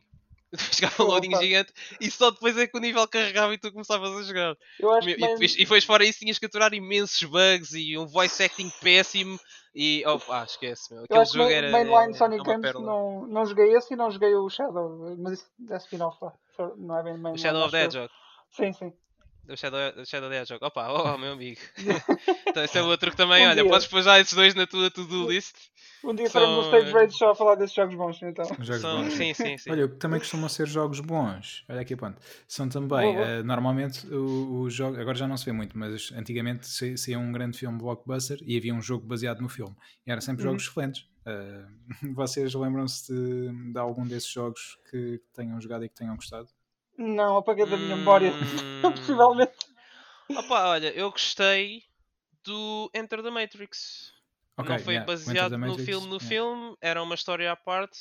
Mas, Mas Enter era the Matrix fixe. funcionou porque era, fazia parte da experiência. Era, era Exatamente, complementar a- era- aos dois filmes que... Ah, então estás a falar mesmo de jogos que sejam baseados em filmes. Sim, Acho- eh, E só de ouvir falar, acho que dizem bem do. Spider-Man 2. É, era isso que eu ia dizer, eu ia dizer isso, mas depois há outros também terríveis do Spider-Man, baseados nos filmes. Portanto, pá, agora, eu sei de um que eu odiei, odiei mesmo, e nem cheguei até ao fim, nem eu comprei, emprestaram-me, foi o Iron Man. Eu acho que é Hum. muito difícil também fazer jogos do Iron Man, tendo em conta a fasquia que já foi posta pelos jogos do Batman e do Spider-Man, etc. O Iron Man é muito difícil, tendo em conta o super-herói que é, fazer um jogo que seja fixe. Felizmente eles fizeram agora o Iron Man VR, graças a Deus, que é qualquer coisa de jeito. Mas pá, esse jogo era péssimo, era terrível. em, em Eh, todos eu, os eu- eu sentidos. lembro-me do, do um, uh, Mad Max, por exemplo. Sim, Eh, mais recente. Yeah, Mad Max. mais recente, mais, muito mais recente. Um, e depois eu lembro-me de uma coisa muito terrível que foi há muitos, muitos anos atrás uh, o jogo do ET, que Yeah. existem conspirações acerca disso. Sim, que foi enterrado. Parece, parece que foram, parece que foram mesmo enterradas cópias, não é? Sim, Parece sim, que sim, sim, sim, sim. Vários cartuchos do, do ET. Yeah, Porque o jogo era tão bom que tinha que ser preservado para todo sempre. yeah. Teve que ser enterrado. E Foi enterrado e é, um pois alcatrão é. por cima, não foi só enterrado. É. Sei. Que foram E mesmo assim- encontraram um sítio onde, onde tiveram que escavacar exato, exato. cópias. Foram E lá, cada foram- cópia valia imenso dinheiro. Sim, sim, sim. Foram, foram lá buscar. Não me lembro se ainda funcionavam, ah, mas vi que foram, foram lá buscar a esse sítio. Conseguiram encontrar e acho que, acho que se descarregaram. Descarregaram, entre aspas. Foram sacá-las lá debaixo de terra. Mas tiveram que partir o botão porque lá está, aquilo foi, foi posto por cima para cimento ou alcatrão, alguma coisa do género, mesmo para, para assegurar que ninguém mais na humanidade iria pôr os olhos em cima daqueles cartuchos. Mas conseguiram. Conseguiram ir lá buscar. Steven Spielberg, pá, teve aí uma pequena falha. Yeah. Eh, eu não sei se a Amblin esteve envolvida, obviamente que os direitos tiveram, Sim. mas eh, pá, foi, foi. Pelo que vi do jogo, o jogo era mesmo horrível. Sim, tinha, tinhas sim. mesmo partes em que podias cair em buracos e não havia forma de saíres de lá. E também não tinhas game over, basicamente ficava. Não, aliás, aquilo que tinha basicamente eram, eram bolinhas eh, no ecrã. Basicamente é assim que se resume o jogo. Sim. Mas pronto, mas pronto. eh, Fantástico. lembro-me desse. Lembro-me também que houve um 007 muito bom. Era o Ehm, de 64, da Nintendo 64. GoldenEye. O GoldenEye. Exatamente. Sim, Foi- o GoldenEye, Que exatamente. foi feito pela, pela Rare ainda. Yeah. Foi, a- foi a Rare, yeah. criadores depois, do, depois eles separaram-se e deram origem à, à Free Radical, ou, portanto, parte do, do pessoal da, da Rare. Depois criaram os Time Splitters, tem uma, uma gameplay muito idêntica também. Ao GoldenEye. Yeah. Yeah. Temos o Shadow of Mordor, que não é, uma, não é muito bem autorizado pela estate do, do Tolkien, mas eh, agora eles estão a trabalhar num novo jogo, que é o do Middle Golem. Earth Golem, Uhum. e que esse sim é mesmo autorizado por eles e, não, e eles não querem que tenham nada a ver com o visual do, eh, do criado pelo Peter Jackson. Uhum. E cá de sair Ah, para ok. a PlayStation 5, eventualmente, nova Sim. geração de consolas, eventualmente. Sim, sim. Mas deve ser completamente diferente do. E, e perde-se muito, porque com o Shadow of Mordor criou aquele, aquele sistema, do, aquela Matrix do, da Nemesis System, Yeah. que até era super interessante, mas depois já não foi replicado em mais nenhum jogo. Mas eh, pá, foi Isso era muito jogo giro, por também acaso. bastante fixe. Yeah. Em que um, um- um qualquer matava-te e subia logo de posto De para ranking, general. yeah, yeah. pá, isso era muito. Isso era muito. Sim. Mas a- atualmente já não são muitos os cash grabs que se, que se vêem eh, eh, agora. eh, portanto, Não, eh, deixou, deixou de. jogos baseados de em filmes. Já, já Yeah. não há tantos. Ou, ou deixou mesmo de haver, mesmo completamente assim. Ainda Mas na altura da, da Ainda bem, PS2, sim. Pois, pois não, não há também. budget. O ci- cinema não tem budget para fazer. eh, eh, o cinema o, o que tem é budget para fazer marketing ao próprio filme. Sim. Se eles já sabem que os próprios filmes vão dar prejuízo, eh, pá, para que fazer um, um- um- gastar dinheiro num videojogo? Yeah. Que à partida já vai ser mal, porque já não vai ter os recursos suficientes para ser um bom jogo, porque não, não vai olha, ter dinheiro. Lembrei-me para isso. agora, por exemplo, não é assim tão recente quanto isso, mas eh, o Batman Begins, o primeiro Batman do Christopher Nolan, saiu um jogo na altura e, Ah. e era mauzinho. Depois, claro, uns anos mais tarde tivemos o Batman Arkham Knight, eh, desculpa, o Arkham Asylum, que foi o primeiro, e hum, pronto, aí sim, finalmente tivemos o Batman. Sim. Finalmente, quer dizer, eh, havia uns jogos mais antigos que, que também eram fixes, mas já há muito tempo que o Batman não tinha um bom jogo e, e tivemos depois a Sega, a, Sara, ai, a saga Arkham, que foi, foi uma boa saga. E, Sim, sim, hum, sem dúvida. Sim, e, e até agora, pronto, esperamos que, que eles estejam a, a trabalhar num novo jogo. Supostamente que correm os rumores de que estão a trabalhar num novo, num novo reboot. E eu espero bem que sim, porque o Batman merece voltar aí aos videojogos. Assim, o último que, que me lembro, assim, baseado em filmes que, pá, que, foi- que são claramente jogos maus, foi do, do Fast and Furious, Sim, o Crossroads. Ei. Quando tiverem uma oportunidade de ver isso, é, é terrível. É terrível. Pois, mas também estavam a competir com, com o Need for Speed e Pois. sei lá, tantos outros jogos que são bem melhores. sim. É difícil, Exato. é difícil. Sim, aliás, o Need for Speed Underground pode-se dizer que é o jogo do Fast and Furious. Não é? É um Sim. verdadeiro. Mais do que o próprio sim. jogo, sim. Mais do que o próprio Sim. jogo. Yeah, yeah, sem Sem dúvida. dúvida, sem dúvida. Mesmo os Need for Speeds mais recentes são menos, ni- são menos eh, Fast and Furious do que o Need for Speed Underground. Uhum. Sim. Olha, Bernardo, bem, pergunto só aqui também já um pouco em jeito de, de fecho, talvez. hum, que, que videojogos é que tu destacas como aqueles que mais, mais te marcaram ao longo do teu percurso enquanto jogador? Assim, uns dois ou três que queiras, que queiras destacar. Hum, olha, eu lembro-me de, de- de- Posso começar até mesmo pela PlayStation. Hum, pá, for- foram vários. Assim, jogos que me vieram mesmo, que veio assim à memória logo. Crash Bandicoot, eu gosto imenso de jogos de, de, de, É isso de mesmo. plataformas.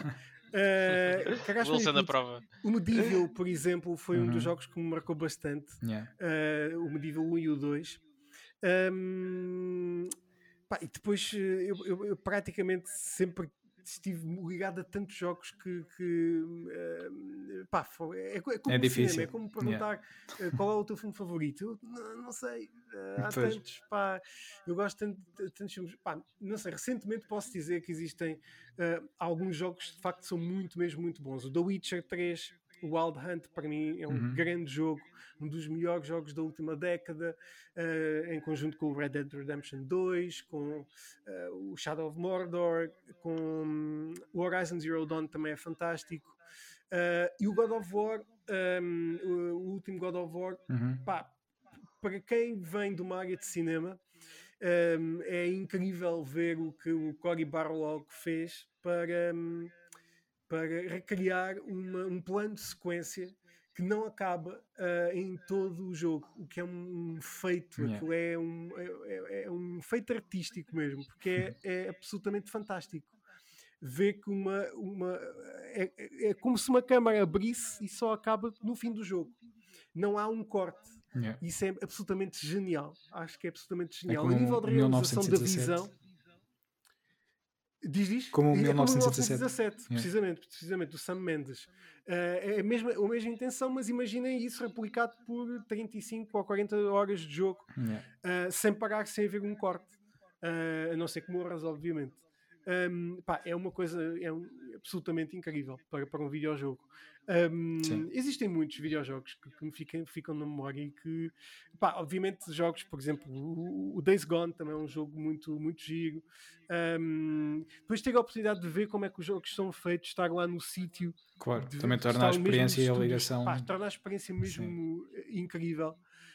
Um, Lembro-me que o Da- o Days Gone é baseado mesmo no local em volta de Bend, Uhum. ah, daquela terra, e, eh, e é engraçado ver as coisas replicadas de um videojogo de grande qualidade depois no jogo. é, Yeah. a, a vida real depois replicada no jogo. Já agora tu consegues Não andar estar- no Days Gone nas montanhas onde, onde se passa a abertura do Shining. Eu ainda não joguei Days Gone.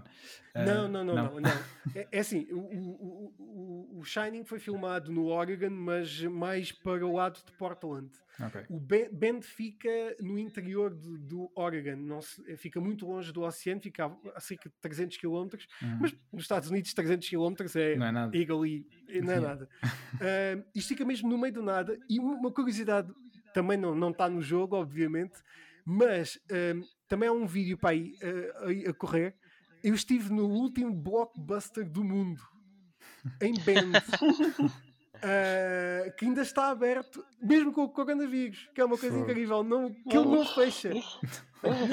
Haja lá um tremor de terra terrível, hum, aquilo não fecha mesmo. Pá, e é assustador entrar lá hum, e ver VHS, ver inclusive VHS. jogos. VHS ainda? VHS, sim, sim. Ei, Eh, senhora. epá, é in- incrível. Eu, eu não comprei nenhuma VHS, comprei uma t-shirt a dizer que estive na, na última blockbuster do mundo. Pá, e é assustador entrar ali dentro. E tem, tem clientela, porque aquilo tornou-se quase como um museu. Exato. Uh, te- tem lá peças reais, te- por exemplo, tem um, peças do Gladiador, do filme lá Então, expostas.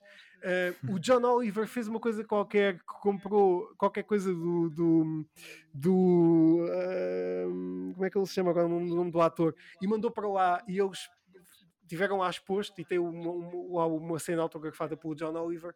Pá, é, Uhum. tornou-se quase como um museu e é, e é um sítio engraçado. É a última blockbuster do mundo está aberta em Bend, que é- fica mesmo literalmente no cu de Judas. Para chegar lá, vocês nem imaginam. Aquilo foi. e- e, pá, nós tivemos que ir da- daqui para Nova York, Nova York para Denver, de Denver para uma terra chamada eh, não era Portland, era outra terra para lá para o meio do, do Oregon, e depois tivemos mais 40 minutos de carro até chegar a Bend. Ei, nada Pá, uma experiência assim Ainda passei. assustador. Foi um passeio assim, sim, eu cheguei lá e caí assim para, para cima da cama. dormir. Bust, Yeah. Estava completamente com um jet lag terrível. Ah, mas foi giro, foi muito giro. Uma experiência, estas experiências são, são mesmo muito fixe. Sim, é o que faz também, acaba por ser gratificante, não é? Quando, quando tens este tipo de experiências associado eh, a esta paixão, eh, ainda torna tudo mais gratificante. E mesmo coisa mais, mais simples, como ah, o London Studio, quando foi no ano passado do Blood and Truth, que é o, o tal jogo de VR, ahm, eles têm lá os equipamentos em que eles eh, usaram para criar o jogo em VR, que são equipamentos completamente diferentes ao, ao- ao headset que nós temos e aos Move. Uhum. Ah, mas é engraçado ver aqueles equipamentos que estão ligados ao, ao- ao kit de, de desenvolvimento. Um, e tive a oportunidade também de falar com o, o- o responsável pelo som, pela, tridimensionalidade do som. Obviamente, estando num jogo de VR é super importante. Uhum. E eh, uma experiência muito mais simples, porque aquilo é o estúdio de, de Londres, que é muito mais pequenino, não é muito mais pequenino, mas é um prédio. Um, não é tão, tão, tão impressionante quanto, quanto ir a Band, Yeah. mas eh, também, também é giro. Isso que sem dúvida pá, super gratificante este tipo de, de situações. Muito mais do que ir a uma a uma E3 ou ir a um evento. Sim. Eu acho Sim, que este tipo, diga estes sítios onde esta malta passa anos a fio ali fechados a criar é, é incrível. Yeah. Fixe, fixe. É, de facto. Fica- Fica-se com outra, com outra noção de como é, que, como é que as coisas são feitas, né? é completamente Sim, diferente. e a quantidade de gente. Pois, É pois, mesmo muita exatamente. gente. Nos estúdios da, da band trabalha gente. lá toda, toda a cidade, não? N- eh, eh, grande parte do, do- da, pelo menos do- do- da massa que trabalha de, de Bend foi contratada diretamente para ir para, para lá. Ah, nós tivemos um guia que depois foi dar uma volta connosco ah, que nos esteve a explicar que tiveram que construir casas para acomodar as pessoas que estavam aí para, para o estúdio de- da Sony. Porque aquilo tornou-se um estúdio gigantesco, é uma Pois. coisa enormíssima. Uhum. Um, pá, é, é incrível mesmo. Eu não sei o que é que eles estão a fazer agora, eventualmente o Days Gone 2, mas eh, pá, é uma coisa incrível. A cidade também não é assim tão pequena, tem 80 mil habitantes, mas para os Estados Unidos é de facto muito Pois é, pequena. uma cidade pequena, pois. Exatamente. Days Gone e o logotipo pessoal. vai ser, o S vai ser um 2. Pois, Vou ver o que primeiro. É, o re- lá está. O Resident, Evil, o Resident Evil já está a fazer isso agora também, não me admira. Exato. Exatamente. Sim, Bem. Resident Evil em que no, no próprio logotipo tem É. um 8 em numeração Yeah. romana e depois já vieram dizer que não, não, isso não é K8. Não É, tem nada a ver com 8. Não. É, Eles sim, fizeram, sim. fizeram essa brincadeira no set e agora pronto, quiseram ir um bocadinho mais além, mas agora Mas sim, é giro, pá, mas é- eu acho que é engraçado eles fazerem Sim, sim. isto agora. De virem dizer, não, não, peraí, 8? Mas onde é que vocês viram isso? São Sim, isso é que faz muito sentido, mas pronto. Não, é É, o. Village, pronto, é Village, temos Village. de chamar Village. Yeah. Tá. Eles é que mandam. Sim. Muito bem, pessoal. Pronto, acho que podemos concluir o episódio por hoje, não é? Sim. Eh, quero agradecer ao, ao, ao- queremos agradecer a, agradecer a ti, Bernardo, por ter, por ter estado connosco Exatamente. um bocadinho. Muito obrigado. E, e pronto, não sei se querem dizer mais alguma coisa, vocês, pessoal, está tudo? Ah, não, da minha parte eh, é só também estender as nossas eh, gratificações aqui ao, ao- ao Bernardo. Muito obrigado por teres, por teres vindo até cá hoje. Até cá, eh, entre aspas. Até cá, continuas-. Exato. Cada um. Obrigado por teres, por teres ligado aqui connosco. Sim. Eu é que agradeço. eh, pá, desejo o melhor para o vosso, para o vosso podcast, para esta, no, esta vossa nova, nova aventura. que Sim, Começou sim. já há uns dois meses, Sim. mas que é nova de qualquer das formas. Uhum. Eh, e fica à vossa espera também do, do meu lado. Sim, E- certamente. e- ok. Vocês exatamente, também, como nossos convidados, também, Sim. também Muito fazem obrigado. Muito obrigado. Obrigado, Bernardo. Lá Também. com certeza. Tudo bom também para, para o 8-bit e da nossa parte é, é um prazer ter-te aqui e, e estar também no, no, teu, no teu projeto. Ahm, sempre que, que quiseres vir até cá, estás à vontade. Quando sair um, um, jogo que tenha uma cinematografia assim espetacular e que, eh, que se quiseres vir cá comentar, eh, tens sempre a porta aberta e, e sempre precisares de nós, também estaremos disponíveis. Obrigado, obrigado a todos e todos os que estão a ouvir. Façam aqui o subscrição. Não sei como é que funciona o Spotify, mas Podes, sigam. podes aqui a fazer, exato, podes subscrever lá no, no Spotify, no Apple Podcast. E onde é que estamos mais, Wilson? Eu faço isto Eh, sempre ao e entalar. São tantos. São, é sempre, sempre. Todos os sítios onde se podem ouvir podcasts. Exatamente. E- Sim, Exatamente, quase que todos. é, que é, no, pronto, que é, o, é o Spotify. Espera aí, é o Breaker, é o Google Podcasts, é o. Espera, assim de cabeça, é o Overcast, o O Pocket Cast, Apple tudo de cabeça. Rádio É Público. Podcast. Ah, podcast. exatamente, exatamente. Isto foi tudo de cabeça, Pedro, só porque precisavas acompanhar, mas não. Muito bem. E o, e o Anchor, que é a nossa plataforma de, E queres, e, de e, alojamento. sim, o Anchor, exatamente, exatamente. E queres que eu te diga o quê? O, o e-mail também? que Pode ser, que- pode olha, ser. Podes dizer também. Stage Rage, Stage Rage podcast.gmail.com Ah, impecável, impecável. Têm recebido muitos e-mails ou não? Fortíssimo. Pá, o Wilson disse eh, nos primeiros episódios disse às pessoas para não, para não mandar e-mails porque ele não queria responder, porque ele ficou encarregado de não responder e as pessoas não têm. Não, estou a brincar, estou a brincar. Mas eh, não, por acaso as pessoas têm sido tímidas e não têm enviado correspondência. Não. Tem que fazer um passatempo. Pá, é o que Pois falta. é, Pois é, pois é. ou um clickbait. Lancem um passatempo que é loucura. Clickbait, clickbait. Não é Yeah. mais. Pois é, Wilson, vamos oferecer um dos teus jogos, pode ser? Está bem, está bem. Ou Death Stranding. Oh, that's trending. não, não, o Death Stranding já está já tá para o Guilherme, não pode ser. A malta aqui do Stage, St- Stage Range tem aqui uma, para oferecer uma coisa fantástica que é um jogo do ET. Ei, bem, isso aí Bem. e a internet abaixo. logo. Isso até vem malta. é- Sim, sem dúvida. Oferecemos a viagem para, para os irem lá desenterrar os jogos. Por exemplo. Exato. E uma pá. E uma E pá. o meu pai, e meu pai, É. sim. Muito bem. Então ficamos por aqui, pessoal. Até Yeah. à próxima. Obrigado, E malta. pronto, acompanhem. Tchau, tchau. Obrigado, nós. Tchau. Obrigado uma Tchau, até à próxima. tchau.